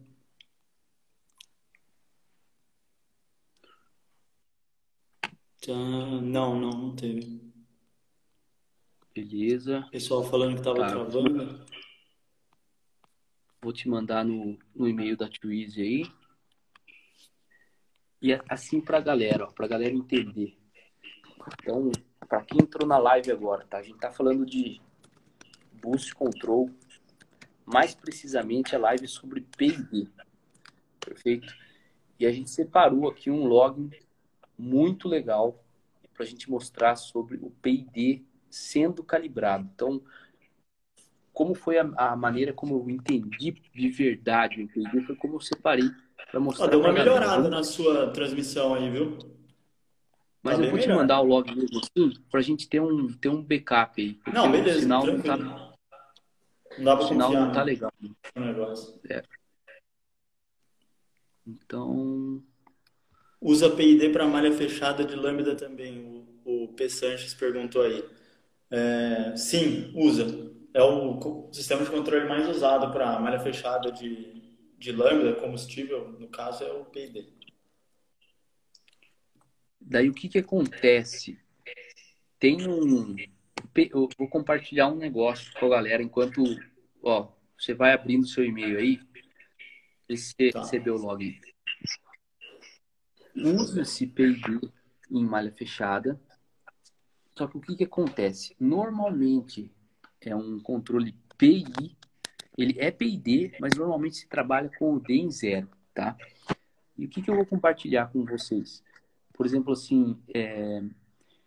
ninguém calibra nem o P, nem o I, nem o D em Lambda Control. O cara só liga e desliga, certo? E tem diversas coisas que afetam a calibração ideal de, do P e do I. Por isso que surgem esses mitos que ah, não dá para configurar, não dá para calibrar motor com malha fechada ligado. Meu, Sim. se o seu PID estiver calibrado mal, se estiver calibrado errado, é, vai ser um pepino mesmo. Mas se ele tiver calibrado de uma maneira correta, ele vai te ajudar e vai te ajudar muito. A gente sempre, mas sempre, quando eu falo sempre, é sempre. A gente sempre usa malha fechada de combustível ligado nas nossas calibrações. Isso dá uma segurança e uma facilidade enorme na calibração. Uh, mas como é um negócio assim que funciona no preset que vem, muita gente não mexe, certo? uma das variáveis que afeta diretamente no, no, na calibração do PID, não direto no, nos valores de PID, mas é a distância da sonda para o motor. Então isso afeta demais o controle e nas injeções que não tem a calibração disso, é, o seu PID original não fica legal, entendeu? Você recebeu o e-mail aí, Vitor? Recebi, eu estou abrindo aqui. Abre no I2 aí. E daí eu, eu te ajudo na configuração da tela aí pra gente mostrar. Ó, veja, se, veja se é isso aqui. Vamos lá. Coloca, antes de tudo, coloca a rotação. Tá. Hum. Coloca a rotação em primeiro lugar pra galera aí. Espera só um minuto. Então, beleza. Ao vivo é isso aí, né, galera? É importante é resolver. Então, vamos rotação. começar com rotação. Daí. Eu tô colocando pode... separado, tá? Porque é variável diferente. Isso. No primeiro box, só rotação. No segundo, põe TPS. Tá. No terceiro, boost pressure e boost aim. vou tentar mostrar para a galera aqui, ó. Então, rotação do motor, enquanto o Victor vai configurando ali. Daí a gente tem boost pressure e boost aim, que eu já vou explicar para vocês. Eu vou explicar quando o Victor colocar, que eu não sei se minha conexão tá legal. É, engine speed, throttle position no segundo. É... No terceiro, boost pressure, boost aim. Isso aí, mostra sua tela aí. E, e, e, no quarto, você vai colocar quatro variáveis, tá? Cinco, desculpa. Aqui você tá foda colocar... que fazer, fazer ao mesmo tá, tempo. configura, Vou tentar. Configura aí. Configura aí. Boost pressure e, e boost aim na terceira? Isso. E na, e na quarta, quarta, você vai colocar Boost Control Feed Forward, Boost Control Integral, Proporcional, Derivativo. Beleza, tá aí. Fechou? E daí você põe também, tem mais uma, Boost Actuator Normal Output do Cycle. Coloca nesse quarto grupo aí.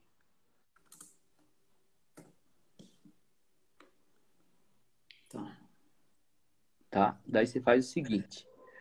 É... Vem aqui, ó. A galera tá, tá conseguindo ver. Você clica nas variáveis e dá um Ctrl H, deixa só o normal output do cycle, tá? Como é que é? Dá um OK aí. Dá um OK aí. Beleza. Beleza. Aumenta o máximo possível aí a parte do boost control, igual tá o meu aqui, ó. Pra gente mostrar tá. pra galera. A galera ah. tá, dando, tá falando que tá dando pra ver na minha aqui, eu vou, eu vou seguindo aqui, ó. Pra aumentar aqui, como é que era mesmo? Clica e arrasta pra cima aqui, ó. Acompanha no meu ah, aqui, tá. ó. Eu vou fazer o seguinte aqui, galera. Eu vou explicar isso aqui da maneira mais fácil para vocês então eu vou tirar tudo aqui e eu vou mostrar uma, uma variável aqui para vocês. Então, o que, que a gente tem aqui? A gente tem rotação do motor em primeiro lugar. Beleza. Posso voltar aqui, aqui para minha câmera? Pode, mostra a sua junto, porque daí se falhar a minha, a galera vai estar tá, vai tá vendo. Tá? Não, beleza. Então, a gente tem em primeiro lugar rotação do motor.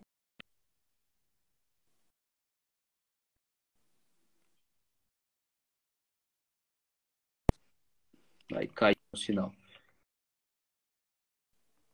Então a gente tem TPS e o MAP, tá?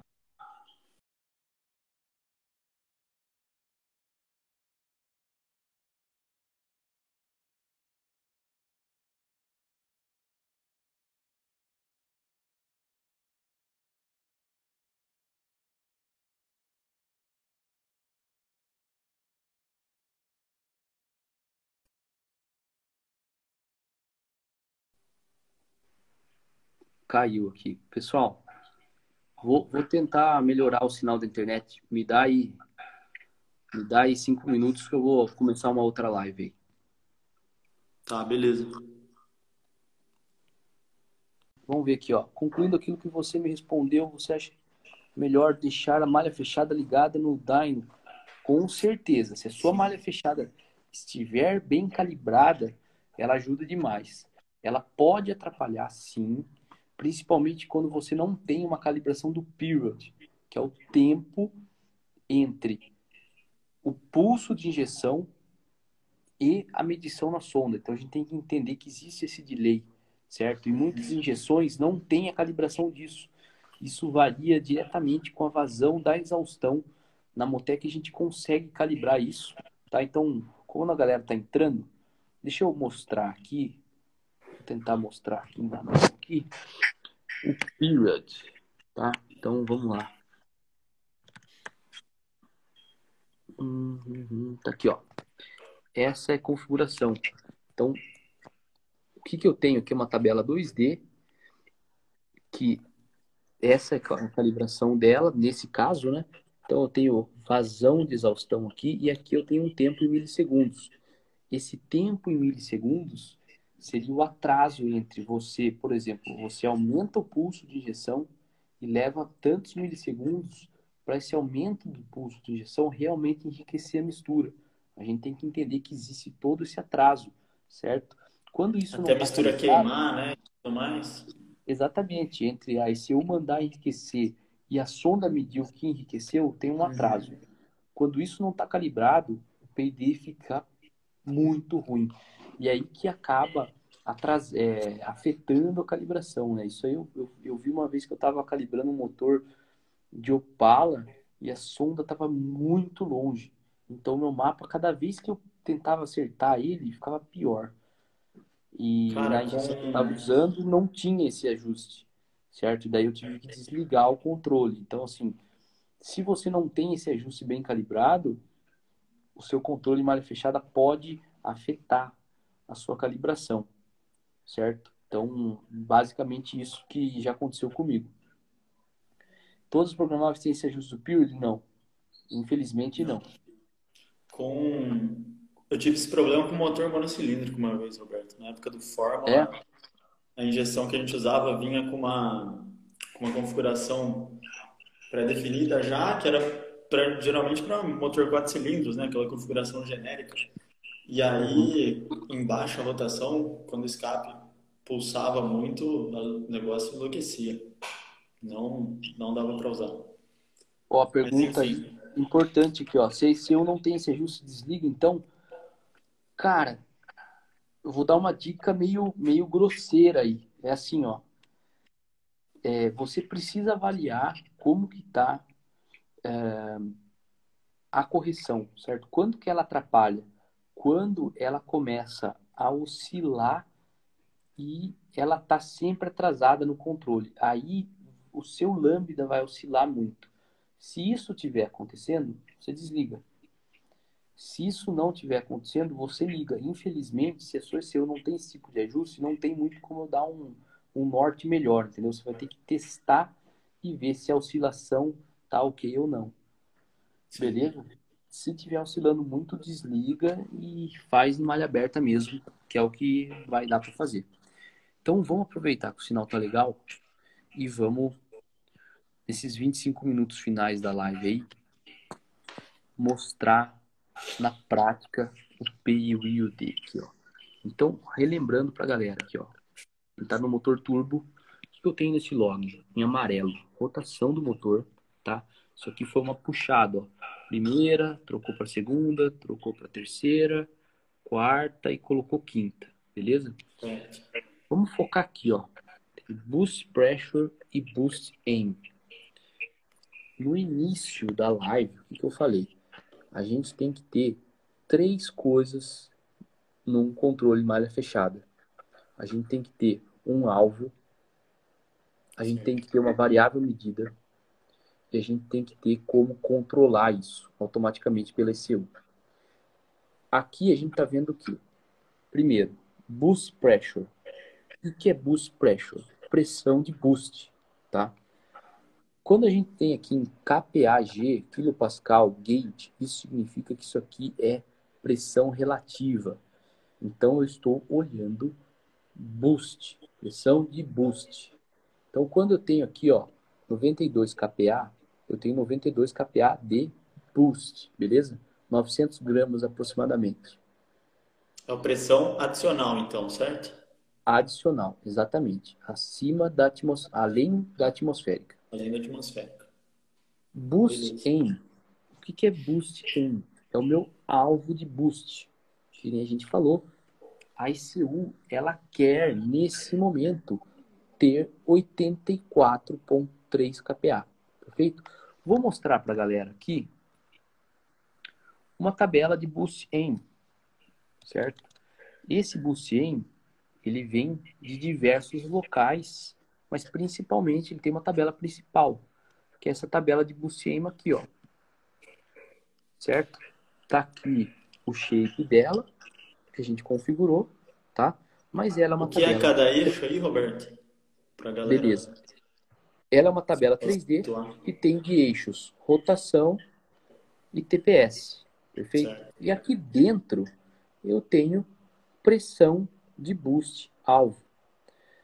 Uhum. Essa, na verdade, é uma tabela 4D, beleza? Por quê? Porque ela varia com a pressão ambiente. Ó. Então, para cada pressão ambiente, eu tenho uma tabela. Por que, que eu faço isso? Eu faço isso para garantir que se o cara estiver a nível do mar ou se ele estiver numa altitude maior, tem uma pressão barométrica menor, ele vai ter sempre o mesmo desempenho do motor, beleza? Certo. Então vamos lá.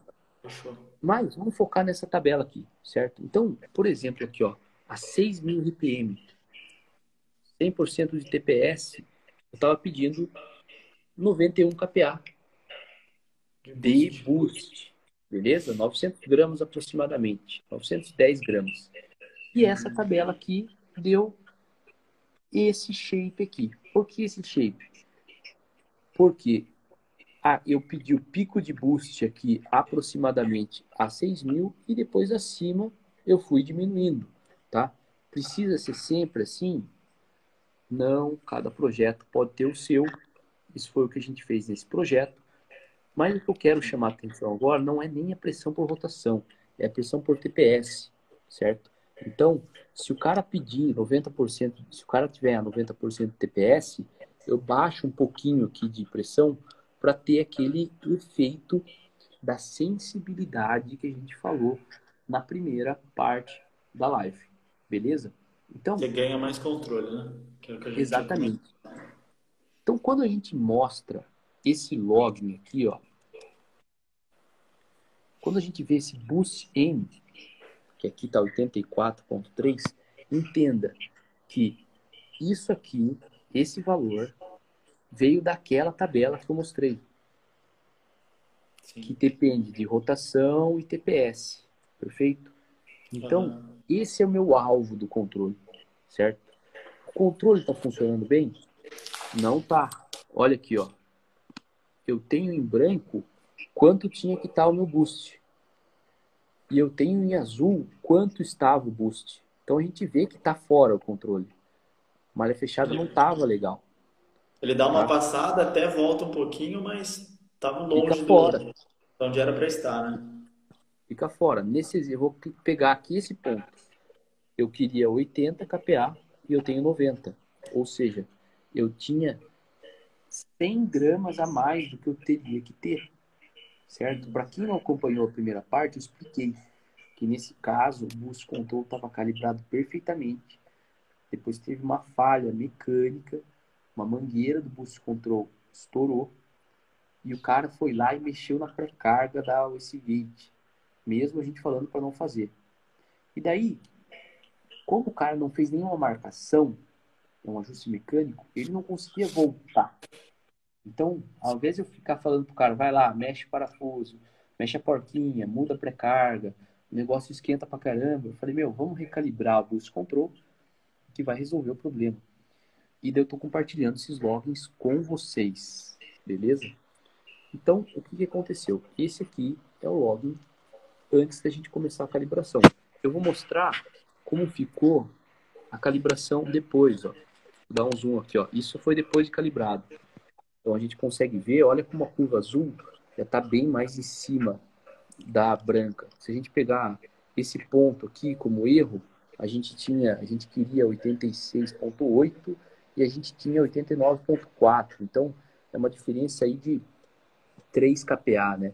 Ó, oh, o Ed claro... perguntou aí se essa diferença é suficiente para quebrar o motor. Não é, nesse caso, não é, porque a gente trabalha com o, uma proteção por overboost, que é o seguinte: certo. o preparador define o boost máximo que o motor pode usar, que normalmente é menor do que trabalha, e a gente coloca uma proteção. Se o boost chegar naquele nível, a ICU corta o motor. Entra um uhum. limitador automático. Então a gente estava seguro ali, certo? 100 gramas a mais nesse Tá caso, tapando o microfone um pouco. 100 gramas a mais, nesse caso, não iria quebrar o motor. Beleza? Beleza. Então, esse aqui foi o boost control depois de de estar calibrado, certo? Ainda tem uma oscilação, mas veja que a gente tem uma oscilação no target, a curva branca caiu. Sim. E, na verdade, isso aqui acontecia porque o cara ainda tinha uma mania de tirar o pé do acelerador, mesmo com power shift, certo? Então uhum. o target oscilava muito rápido. Certo. Então, se eu pegasse e calibrasse o PID para resolver isso aqui, talvez afetasse o funcionamento do sistema em outras condições. Por isso que eu não mexi. Tá aqui, ó, o TPS fechando ó, na hora da troca da marcha. E esse motor tem gear shift, malha fechada e tudo mais. É um, uma mania do piloto que ele sempre faz sem precisar, beleza? Mas eu acho que fica bem claro a diferença do controle aqui. Eu vou trocar de login para vocês verem. pra cá, ó. Olha, olha, vou dar um zoom aqui pra galera ver. Dá pra ver ele ultrapassando bastante mesmo, né? Ultrapassa é muita coisa, né? Então, isso é uma diferença de controle P&D e boost control. É a diferença entre você estar tá precisamente no alvo ou você está fora. Beleza? Agora o que eu quero mostrar uhum. para a galera. Vamos pegar no sistema que estava funcionando, tá? Deixa eu dar um zoom aqui. Vamos lá. Mudar a câmera. Deixa eu dar um zoom aqui. Lembra que a gente falou de três variáveis. Uma variável medida, que no nosso caso é boost pressure. Uma variável target, beleza? Vamos pegar essa dúvida aqui, ó. Tem... Oh, Só uma dúvida, o motor... Legal aqui. É, o motor com wastegate comum, sem controle de booster. Em diferentes níveis de altitude, o motor trabalha trabalha em compressões diferentes de, de boost, sim? Olha, vamos lá. Ao wastegate, a gente coloca pressão de turbo, certo? Embaixo. O microfone está tapando um pouco, Roberto. Eu tô tentando, tô precisando falar meio baixo aqui. Ah, não. Uh, então, uma pergunta muito interessante do, do Busa Garage, Garrett. Então, vamos, vamos acompanhar o raciocínio aí, tá? E se passar o tempo da live, a gente começa de novo. Olha só. Então, ele falou, eu tenho um motor sem boost control, só com esse gate. E eu estou fazendo uma corrida de Pikes Peak, certo? Então, eu saio um, que seja nível do mar e vou subindo, a pressão barométrica vai diminuindo, certo? O que, que acontece? O meu motor vai trabalhar com pressão diferente? Então, pensa o seguinte, o que, que vai acontecer efetivamente? Primeiro vai cair a pressão barométrica, certo? Uhum. Então, você vai ter uma pressão de entrada no motor menor, tá? Só que o que, que vai acontecer? A Gate, ela regula o que abre a, a Gate é a pressão de admissão. Tem uma componente da pressão de exaustão que a gente já explicou na primeira parte, mas mandatoriamente é mais a pressão de admissão. Então, o que vai regu a, é, regular a pressão é a pressão de admissão. E a regulagem ali da wastegate, da mola, vai mudar? Não vai mudar. Só que a gente tem que lembrar que a pressão da câmara é a pressão barométrica. Então, deixa eu ver se eu tô aqui ainda com aquele desenho. Tá aqui, ó.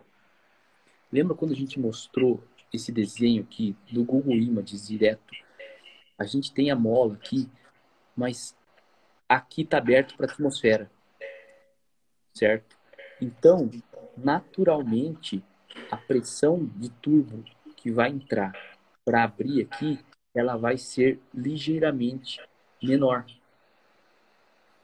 Perfeito? Uhum. Então, na prática, sim, se você está com a válvula wastegate direto, sem boost control, essa pressão de boost vai diminuir. Perfeito? Quando a gente tem boost control, a gente faz aquela compensação para a gente ter a mesma pressão sempre. É, lógico que isso depende do overspeed de turbina, tem outras variáveis, né? O Eduardo Rentes fez uma outra pergunta, vou marcar aqui. Isso não gera muito calor, excesso de pressão. Sim, quanto maior a pressão de turbo, a gente vai ter um aumento da temperatura do ar, a gente vai ter um aumento da temperatura da câmara de combustão, perfeito? A gente também vai ter um aumento da, da temperatura de exaustão. Por isso que a gente tem que é, saber qual é a pressão máxima de boost que a gente vai trabalhar beleza? E colocar essa proteção para essa pressão máxima de boost, beleza? Então, voltando para o log, a gente falou de três variáveis. Vamos olhar nesse ponto que é muito importante. Pressão medida, boost pressure, pressão alvo, que é boost in, e eu preciso, eu precisa ter uma variável que ela consegue subir, ou aumentar ou diminuir a pressão, certo? Para isso a gente usa uma válvula solenoide, certo? Uhum. Essa válvula solenoide, ela funciona por PWM, que inclusive é o assunto da live de amanhã, tá? Então amanhã a gente vai falar sobre PWM. Hoje eu vou explicar por cima. Basicamente, ela não liga, não é só liga e desliga. Ela pode estar desligada, ela pode estar 100% ligada, ou ela pode variar de 0 a 100%, estar com 20%, 30%, 40% e assim por diante. Que é exatamente o que a gente vê aqui nessa variável, que tem um nome comprido, grande, mas é, isso na Motec é bom porque a gente sabe exatamente o que, que é. É o Boost Actuator. Então, é o atuador do boost, que é uma válvula solenoide. Normal output, então não está com o output invertido, é normal, ou seja, aumentou o percentual, aumenta a pressão. Duty cycle, tá? que é percentual de uso. Então, por exemplo, nesse momento aqui, ó, que eu tinha um target de 88.1 eu estava trabalhando com 89,9, ou seja, entre 1 a 2 kPa de erro, ou seja, nada. Eu tinha 14% da válvula. Perfeito? Sim. É isso aqui que eu estou olhando. Percentual... Posso falar que ela está 14% aberta, né? Isso aí, certo? Eu vou falar um negócio um pouco avançado aqui para a galera, mas para quem está acompanhando, o raciocínio é importante uma válvula de pulse, isso não é linear. Ou seja, se eu estou com 10%, passo para 20%, não significa que eu dobrei a vazão da válvula e nem que eu dobrei a pressão na OC gate. Feito, isso dificulta um pouco o controle. Tá? É, mas é um percentual de uso da válvula. Então, o que você sabe? Aumentou aquilo ali, teoricamente aumenta a vazão da válvula e aumenta a pressão na OC gate. Perfeito? Isso aqui é o final do controle. Ou seja, o PID calculou quantos por cento precisaria. Tá? Então, e eu vou mostrar agora, vou colocar uma outra curva aqui em cima. Boost Control Feed Forward. Tá? Estão vendo que ele é parecido mas eu tenho algumas diferenças. Por exemplo, aqui, ó. Enquanto o meu boost feed forward era 12%, o meu do cycle da válvula efetivamente era 10.7. Então tinha aí uma diferença de 1.3, tá? O que que é o boost control feed forward, tá? Vou explicar da seguinte maneira. Como que seria um boost control em malha aberta? Vamos voltar lá no início da live que eu fiz aquela comparação é, com o chuveiro. Feito? Certo. O chuveiro em malha aberta, a gente tinha o quê? Posição ali dos registros, tanto da água quente como da água fechada, da água gelada. Era o que eu uhum. tinha, certo? Aqui eu tenho percentual de uso da válvula. Se eu quiser, eu posso é, adicionar é, acionar a válvula com 50%. Isso é malha aberta. Sim. Então, eu posso, por exemplo, deixa eu colocar aqui para a galera ver, meu mapa de feed forward. Eu posso ter um mapa assim, ó. Deixa eu colocar aqui para galera. Eu posso ter um mapa assim, que eu tenho rotação aqui, e aqui eu tenho boost em, ou eu tenho TPS, tá? Não se preocupa com isso aqui. E aqui dentro eu coloco o percentual da válvula. Ou seja, a 6 mil, eu, aqui nesse, nessa condição eu quero 25% da válvula. Para menos pressão eu quero 15%. E aí você eu vai posso, testando isso. Eu posso ter esse, essa tabela que eu vou fazer o quê? Eu vou adicionar uma pressão na OC Gate certo? Se eu não monitorar a pressão alvo, não monitorar a pressão medida, só aplicar de uma tabela direto um percentual de uso da válvula, eu tenho um boost, controle e malha aberta. O que, que eu estou fazendo? Eu estou ligando uma válvula para adicionar uma pressão que não está controlada, só está definido por uma tabela. Uhum. Isso é malha aberta. Perfeito? Então, o que, que a gente faz no boost control da Motec é animal, porque a gente calibra em malha aberta e liga a malha fechada. E aí fica um controle animal, tá? Por quê? Que nem a gente falou, um controle em malha aberta, ele funciona legal. Só que quando você tem variáveis externas que afetam o controle, aquilo gera um erro, perfeito? Mas não significa que o ajuste em malha aberta não ajude o controle. Vamos voltar, lembra daquele exemplo no começo da live? Eu falei, meu, eu tô aqui no meu chuveiro, aqui, vou tomar um banho, tenho dois registros, água quente e água gelada. Eu vou lá, aperto o meu ajuste inicial de água quente, depois de água gelada. Putz, temperatura tá boa. Eu fui lá e fiz uma marquinha nos meus registros. Ó, essa aqui é o meu ajuste do meu banho.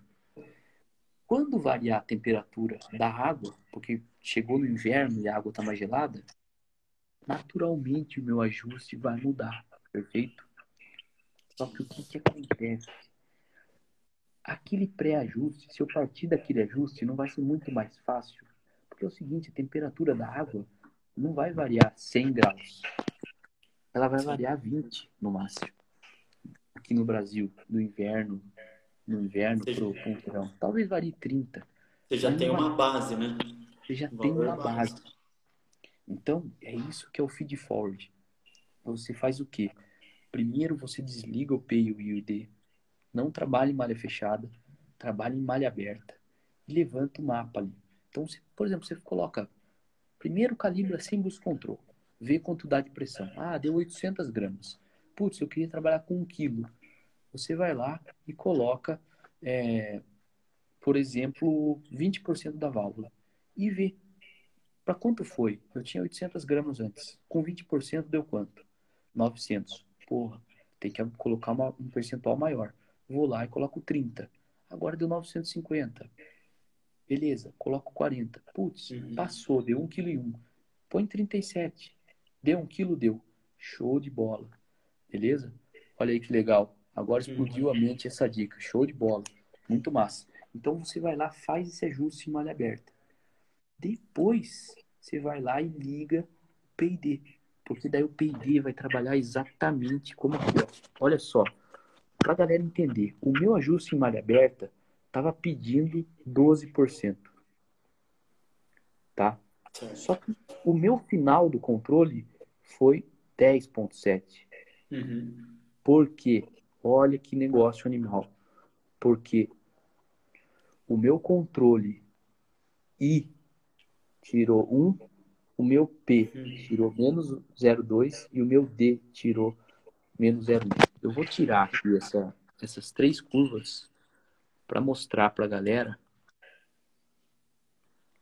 o PID Isso é legal, né? Você consegue ver certinho como cada um está atuando no, no, sistema. Exatamente. Aqui agora a gente está analisando um PID de verdade, em tempo real, uh, as três variáveis e o feed forward junto. Beleza? Então aqui a gente consegue analisar se é o P que está oscilando. Isso é muito comum no um PID mal calibrado ou que está em desenvolvimento de calibração, o controle oscilar. Então, o que seria oscilar? Imagina que, ao invés de eu estar perfeito, assim, no target, eu tenho uma oscilação. Assim. O microfone tapou um pouco, Roberto. Então, ao invés de eu estar perfeitamente no target, se eu tiver uma oscilação, seria a curva azul estando assim, ó. Isso é muito comum é, quando você tem algum problema ou quando você tem um PID mal calibrado, ou quando você está começando a calibração, certo? Uhum. E quando eu fazia essas calibrações em injeções nacionais, eu não sabia se era o P, o I ou o D quando oscilava.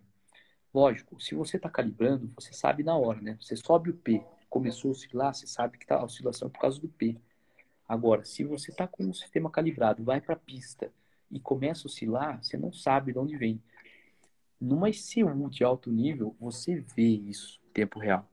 Então você sabe exatamente qual o ganho que está oscilando, tá? Então, Sim. o que, que eu queria passar nessa live para a galera, tá? Essa é a grande sacada de um controle de malha fechada que tem feed forward. Em outras injeções isso chama normal position, tá? Você joga uma malha aberta numa tabela que você já vai ter um chute inicial muito muito bom. E depois você joga o P&D para corrigir só o erro do malha aberta. Cara, o boost control fica animal desse jeito. Imagina se a gente não tem o feed forward aqui. O que ia acontecer? O P ou o I ou o D ia ter que carregar aqui o cálculo para aproximadamente 18%. Conforme a rotação fosse subindo, eu ia ter que ter ou P, ou I ou D trabalhando para ela descer. É lógico que tem é, diferenças entre os três, tá? Vou tentar explicar para a galera aqui como que funciona esse tipo de controle. Quando a gente tem uma, uma variável medida, tá? E um alvo, a gente consegue fazer um cálculo do erro, certo? O que, que é o erro? Um menos o outro. Se eu queria 100 gramas de boost, mas eu tenho 80, eu tenho um erro de 20, beleza? Então ela calcula o erro, beleza? E a gente tem o P, o I e o D. Infelizmente, essa parte envolve um pouco de engenharia, tá? Mas basicamente são três números que a gente chama de ganhos. E isso, o P, a gente multiplica direto pelo erro, certo? O I, a gente multiplica pela integral do erro. E o D, a gente multiplica o ganho pela derivada do erro. Então, o que, que acontece? O P, ele vai pegar o erro e você vai aplicar um ganho. O microfone tapou um pouco. Certo. O P, ele vai pegar o erro e vai multiplicar direto pela variável. Deixa eu mostrar aqui o que, é um P, o I e o D na prática, galera, tá? Vou abrir aqui os valores que a gente usa, mas não tem problema. Por exemplo, nesse caso do de 20% de erro, se o meu P for 0,5. O meu P aqui na prática, ele varia com a rotação. Na prática, eu estava usando 0,45 de P. Certo. O que, que ele faz? Ele vai multiplicar o erro uhum. vezes 0,45. Então, se o meu erro for 10, a saída do P vai ser o quê? 0,45 vezes o meu erro, que é 10. Então, vai dar 4,5. Então, eu vou adicionar 4,5% na válvula. Isso é calculado pelo ganho P. Ele vai pegar o erro e multiplicar pelo P. Beleza? Tá aqui, ó. Pulse Control Proportional. Beleza? Se eu pegar o derivativo, que, que ele vai fazer? Tá aqui, ó. Meu derivativo, tá aqui a minha tabela. Olha como ele é bem menor nesse meu caso aqui, ó. Era 0,04. O que, que ele faz? eu vou explicar de dois jeitos. Eu vou explicar para quem manja de engenharia e cálculo e vou explicar para quem não manja disso. Os dois vão entender. Para quem manja de engenharia, ele deriva o erro, pega a derivada do erro e multiplica pelo ganho e você vai ter um valor, uma contribuição para o duty cycle da válvula. Beleza? Para quem não manja o que é derivado, o que, que ele faz? Ele pega a taxa de variação do boost, tá? Deixa eu dar um exemplo de ganho D no chuveiro, tá? Então, o que, que acontece? Você tá lá, você regula o seu chuveiro, tá? Daí, você... A água tá gelada. Você vem lá, aumenta a quantidade de água quente, beleza? Só que você já se queimou no chuveiro, você tá ligado. O que, que acontece? Você vê que tá subindo muito rápido, a água tá gelada. Mas de repente ela começou a subir muito rápido a água, a temperatura da água. Você não se queimou ainda. Mas você fala, velho, vai dar errado isso aí, cara. Essa água tá, tá vindo muita água quente. Daí você vai lá e antes da água te queimar, te queimar você já fecha o registro. Então, isso é um, é um controle derivativo. Ele enxerga a derivada do erro. Ele vê a variação. Ele não olha a temperatura da água. Ele olha, puta, tá subindo muito rápido essa água. Deixa eu desligar aqui a torneira do quente. Isso é um ganho derivativo. Um ganho integrativo, o que, que ele faz? Ele pega a integral do erro. Ou seja, ele avalia, ele avalia o erro ao longo do tempo. Então, o I, ele entra aqui, ó. Vocês vão ver o I atuando diretamente aqui, ó. O que, que acontece aqui, ó? Deixa eu pegar bem aqui, assim, ó. Ó, se a gente avaliar, deixa eu tentar mostrar aqui, ó. Daqui para frente, deixa eu mudar a escala. Vamos ver se eu vou conseguir mostrar isso aqui por aqui, cara.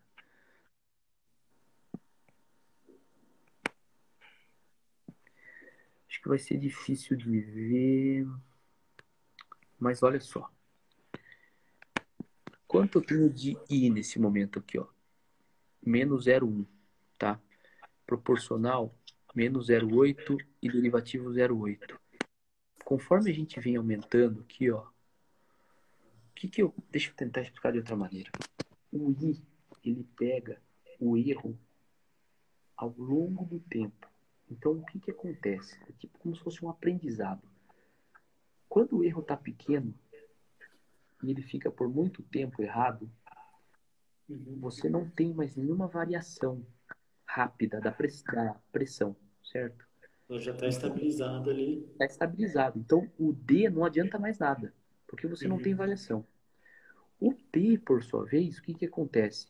Como você tem um erro muito pequeno, quando você faz aquela conta ganho vezes o erro, ele já não muda mais nada, porque o erro é pequeno. O I, o que, que ele faz? Ele pega um errinho ao longo do tempo e se manter esse erro, ele vem aumentando a margem de controle. Então, o I, ele serve para estabilizar esse erro de constante ao longo do tempo. Então, para entender os três, o P, ele pega o erro direto. Pega o erro, multiplica pelo ganho e altera na saída. O certo. derivativo, ele enxerga a variação derivada. Lembra do exemplo do chuveiro? A água está esquentando, cara, vou tirar aqui. Então, o que, que significaria isso? A pressão de boost está subindo muito rápido, certo? Nesse exemplo aqui, ó, vamos pegar aqui, ó, olha o D, o D atuando aqui, ó. Olha nesse, olha Roberto. aqui, ó, como, hum. Só uma pergunta. Numa região de spool de turbina, então, quando a turbina começa a encher, o, o D é a variável mais crítica nessa fase.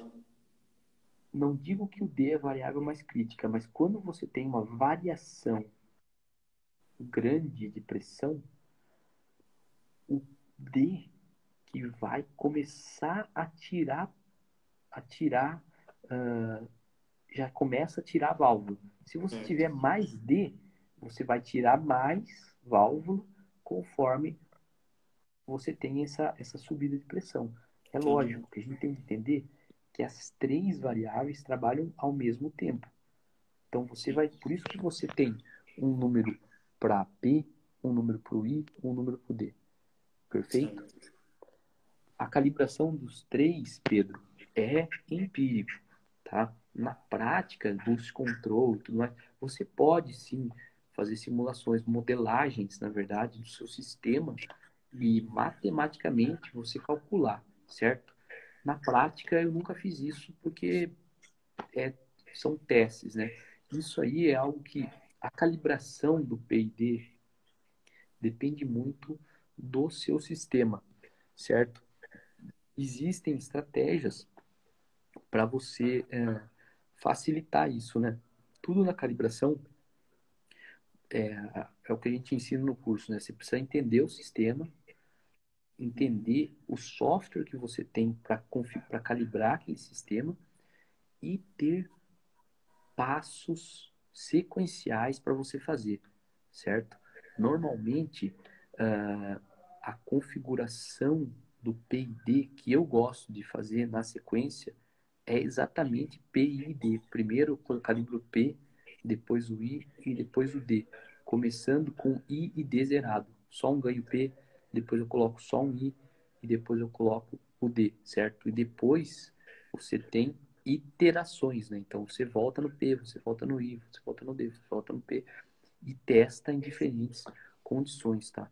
Cada sistema tem um tipo de calibração e eu vou dizer assim, ó, isso é o que realmente separa tanners e pessoal que trabalha com calibração de nível profissional do amador. É o cara que sabe sentar em qualquer injeção eletrônica, fazer testes, analisar login e calibrar PID. Porque isso afeta boost control, traction control, que a gente não falou aqui, knock control, afeta idle control, afeta field closed loop e lambda control. Qualquer controle de malha fechada, injeções eletrônicas programáveis, é afetado por PIDs. E, meu, aqui no Brasil, infelizmente, muita gente ainda confunde PID com PWM é, e acha que isso. Eu já escutei coisas assim, ah, para usar Motec tem que saber usar, calibrar PID. Qualquer injeção eletrônica tem isso, cara, pelo amor de Deus. É que a galera não se atém a isso e usa o setup que. E, já vem pronto lá, né? Já vem pronto. Só que isso é um setup de um motor genérico que os caras testaram. Entendeu? E esse é o tipo de coisa que eu vou compartilhar com vocês. Tem que ser o cara da área de aplicação. Eu já trabalhei em injeções eletrônicas, em fabricantes de injeções eletrônicas programáveis, e na prática eu falo: você coloca uma, uma borboleta eletrônica para o cara que desenvolve o software, às vezes o cara não consegue calibrar, porque é um processo complexo. Do mesmo jeito que eu não saberia programar o Forma. Então, Sim.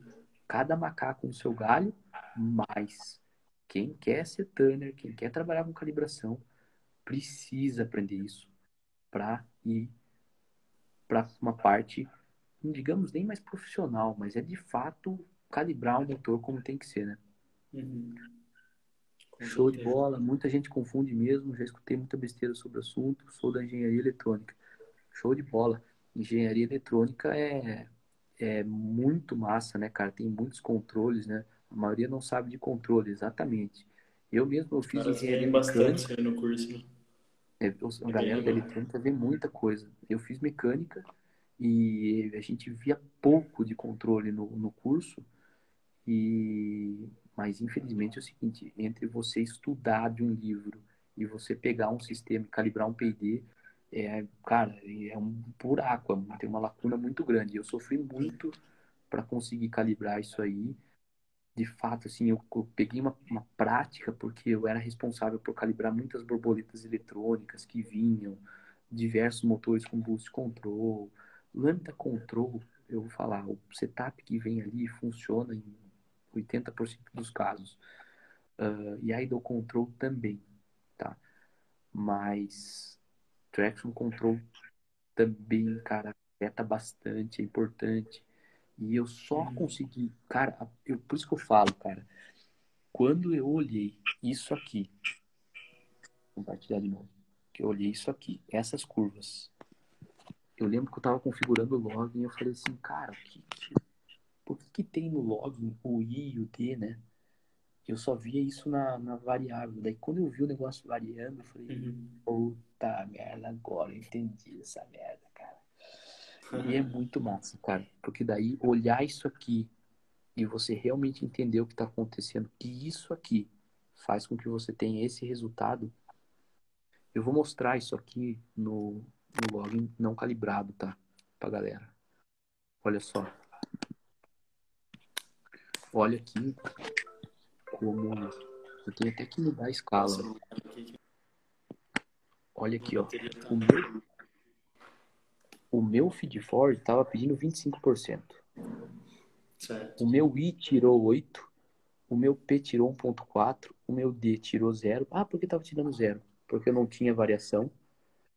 Uhum. Olha como a pressão. Aqui está a pressão variando. Ó. Tá vendo que nesse ponto aqui eu tenho uma variação grande de pressão? Olha Sim. como o meu D aqui estava agindo. Ele estava ah, agindo pouco. Ele estava ele tava variando pouco, por quê? Porque o meu ganho é pequeno. Sim. Lembra que era 0,04. Então, podia, eu deixava ele variar bastante, entendeu? Uhum. Tirava pouco com, ele, com isso. Mas olha aqui, ó. Eu Por que, que eu tinha esse erro aqui, ó? Eu tinha esse erro porque eu pedia 22 no feed forward e eu tinha só 15. E, e com 15, não é que eu tinha só 15. Eu pedia 22. O meu controle tirava 8% aqui, ó. E mesmo com 15% da válvula, eu passava do alvo.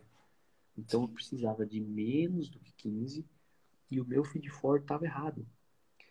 Certo. Se eu tenho um feed forward muito errado, o que, que acontece? Eu tenho que me encher de ganho, entendeu? Colocar muito P, colocar muito I, colocar muito D, para que uhum. eu tire rápido ou coloque rápido quando varia. Só que isso eu vou ter um controle instável, cara. Você entendeu? Por isso que, que cara, os melhores resultados, tô compartilhando um segredo aqui, os melhores resultados que eu já tive de P&D foram quando eu fiz o básico certo. O que, que é o básico? Tabela de malha aberta, muito bem acertada, e eu vou lá e ligo o P&D para fazer o ajuste fino. Desse jeito fica animal, não tem oscilação, você fica com controle muito bem repetitivo, ou seja, um dia o motor está de um jeito, no outro dia ele vai estar tá igual, com a mesma pressão de turbo. Cara, eu já vi diversas calibrações com o seguinte, meu, o cara é, vai lá e num dia tá com boost, aí na outra corrida tá com outro nível de boost. Quando você quando você faz boost control por pressão de wastegate, isso aí é muito comum, né?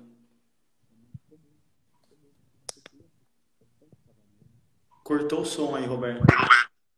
Voltou? Voltou. Ó, você tem a pressão de exaustão que varia, você tem a pressão barométrica que varia. Então, cara, eu só vou. Só para finalizar a live, eu só quero deixar um, um. Quero falar três coisas rápidas. Primeiro, eu quero abrir a galera para pensar o seguinte. Pessoal, vocês que acompanharam a gente aí desde as 8, a gente tá 2 horas e 15 falando. Quero que você, eu não vou falar a resposta, eu quero que vocês pensem e na parte B dessa live, se a galera curtiu o assunto, manda. Se vocês curtiram o assunto, pessoal, comenta aqui, manda um joinha. Isso é importante pra gente. Às vezes a gente fica aqui duas horas falando e não sabe se a galera tá curtindo. Mas assim, pensa o seguinte. Você tá usando um boost control, tá?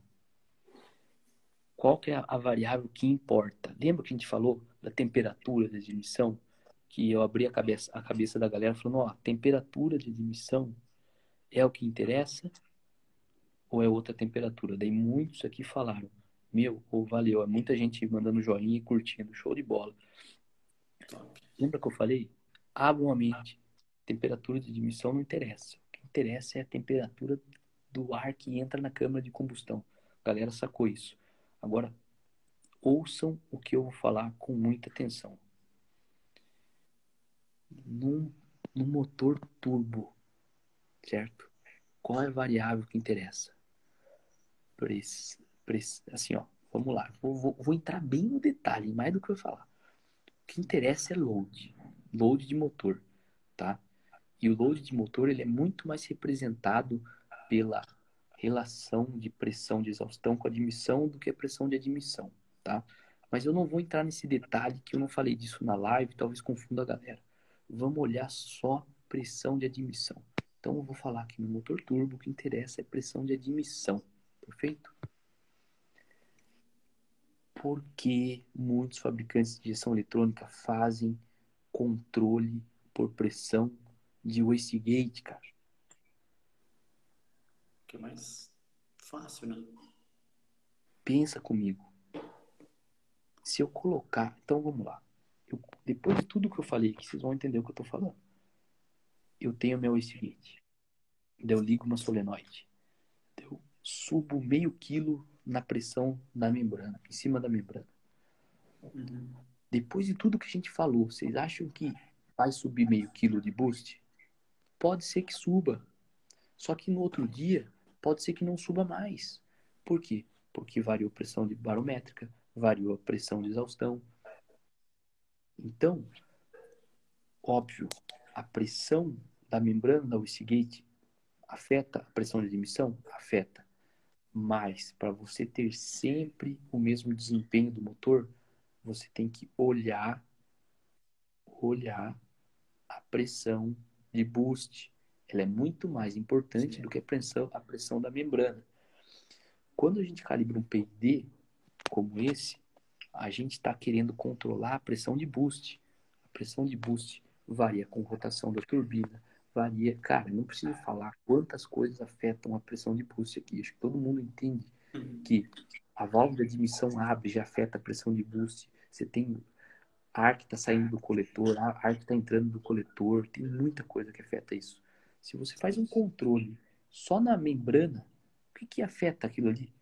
A única coisa que afeta é a pressão da garrafa e a vazão da solenoide ou dos injetores. Não estou falando que é um controle ruim.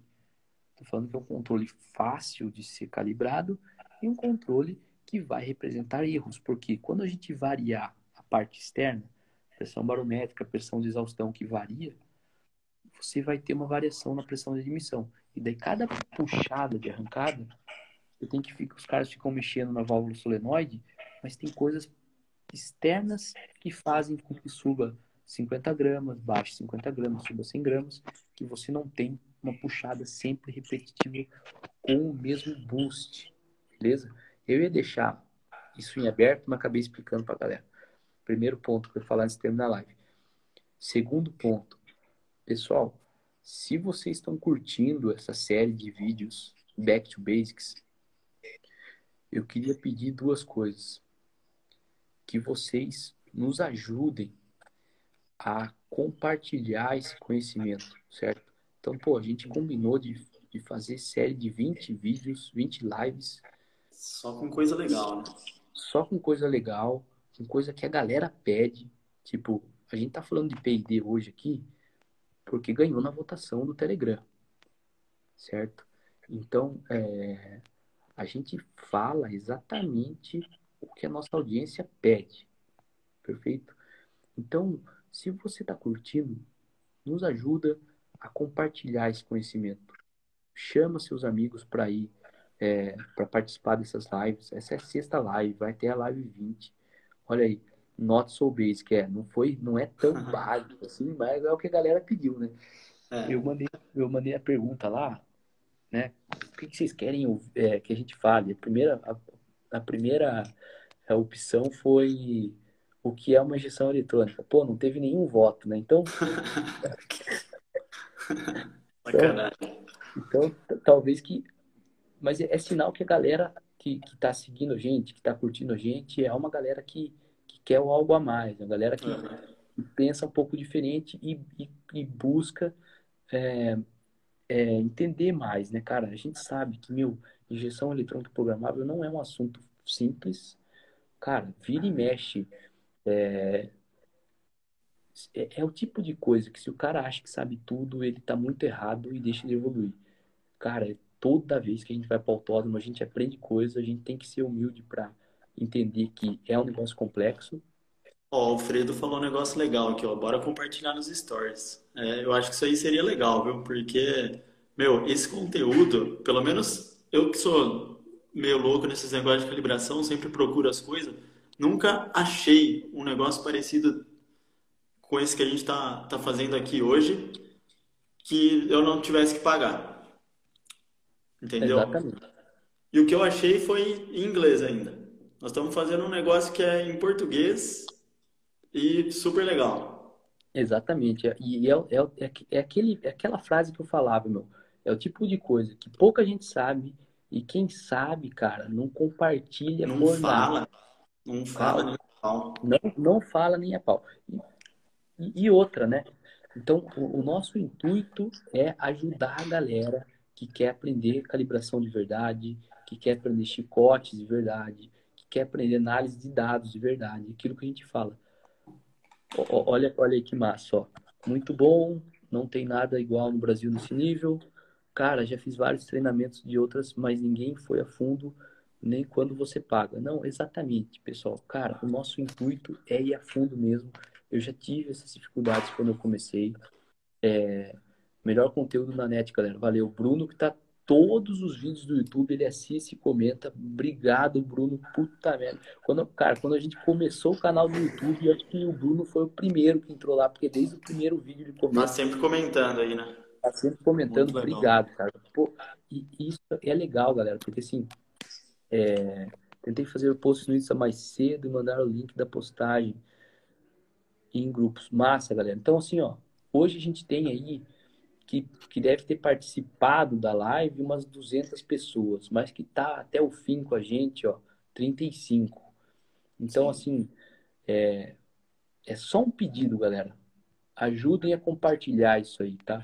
Faz stories, é, é, manda para seus amigos, faz os caras entrar no grupo do Telegram, faz os caras seguir a Twizy, porque, é, cara, fazer 20 lives falando aí, pô, hoje só na live de Boost Control a gente falou duas horas e meia. Sim. Fora mais a live do Marcão já foi três horas e meia. Então, é. a gente tem que estar tá falando para mil pessoas aí, galera. Porque tem muita gente no Brasil que merece receber esse tipo de conteúdo, merece receber esse tipo de informação. É, tem muita gente que curte essa área e não, não conhece a Twizy, não sabe. Então, meu, ajuda a gente aí. Vamos Vamos divulgar isso aí para vocês terem ideia, cara. A gente já tem alunos na Austrália, nos Estados Unidos e, puta, não lembro qual país da Europa, cara. Mas no Paraguai, a gente tem, é, e na Europa também não lembro qual país. Mas, cara, tem muita gente até fora do Brasil que procura a gente para evoluir. Então, meu, Ajuda a gente aí, galera. Ajuda a gente a próxima live ter 50 até o final, depois a 70, depois a 100. Que quanto mais pessoas tiverem, isso serve de combustível, galera, para a gente fazer mais conteúdo. A gente não Alfredo, é O Alfredo falou aí para a gente colocar o post do tema de amanhã até uma meio-dia, que daí fica melhor para a galera soltar. Eu acho que é uma boa mesmo, né? Boa. Então, não, já está programado o post. O post, se não é às 8 da manhã, é às 9. É, é um desses dois horários que eu programei o post. Já vou compartilhar com vocês. A live vai ser sobre PWM. Beleza? A gente Legal, fez proposital seguindo P&D, porque muita gente confunde P&D com PWM. Então, meu, pelo menos 30 compartilhamentos amanhã, galera. Tem 33 caras, 32 online agora. Nos ajude a compartilhar isso aí. É um negócio Pode que. Clicar no aviãozinho aí, começou a live, clica no aviãozinho, manda pra. Clica no aviãozinho, manda joinha. Cara, manda tudo. Se essas lives vão estar no YouTube, a gente tá. O nosso objetivo é que a gente mande uh, sempre, só que, cara, não sei se, se é, para salvar um pepino. Talvez. Nosso intuito é que esteja, certo? A gente vai colocar aí aos poucos no YouTube. Mas pode ser que dê problema na gravação e que nem a gente fala, meu, a gente não trabalha só com essa parte de criação de conteúdo e Sim. cursos. A gente tem os projetos da Twizy, a gente está com bastante coisa em aberto, Vitor sabe muito bem. Então, Sim, a gente aí. tem que aproveitar esse momento aí de quarentena e passar essas coisas para vocês aí, que não é sempre que a gente pode Ó, veio um monte de coraçãozinho aí. Alguém torou o dedo aí. Valeu, aí, galera. Sim. Pô, muito obrigado mesmo. Muito top. Então, muito obrigado por vocês estarem até agora com a gente. 10 e meia da noite. Deu um monte de pau hoje. Caiu a internet. Foi foda. Acabou o 4G. Nego não enxergava. Mas uma coisa é verdade, cara. Quem ficou até agora é o que o NC Scott falou. É o cara que realmente quer evoluir nisso tá aí. Então, cara, você quer evoluir em injeção eletrônica? Só segue a gente. Cara, não precisa fazer o curso. Sem fazer o curso, você já vai aprender muito mais que curso pago por aí. Beleza? Show de bola, Sim. galera. Muito obrigado. Obrigado mesmo por quem ficou até agora. Nos ajuda galera, a compartilhar top. isso aí. Muito top. Beleza? Show de bola. Valeu, galera. Beleza. Isso aí. Forte abraço para todo mundo aí. Valeu aí, galera. Valeu, Roberto. Valeu. Falou. Boa noite para todo mundo aí.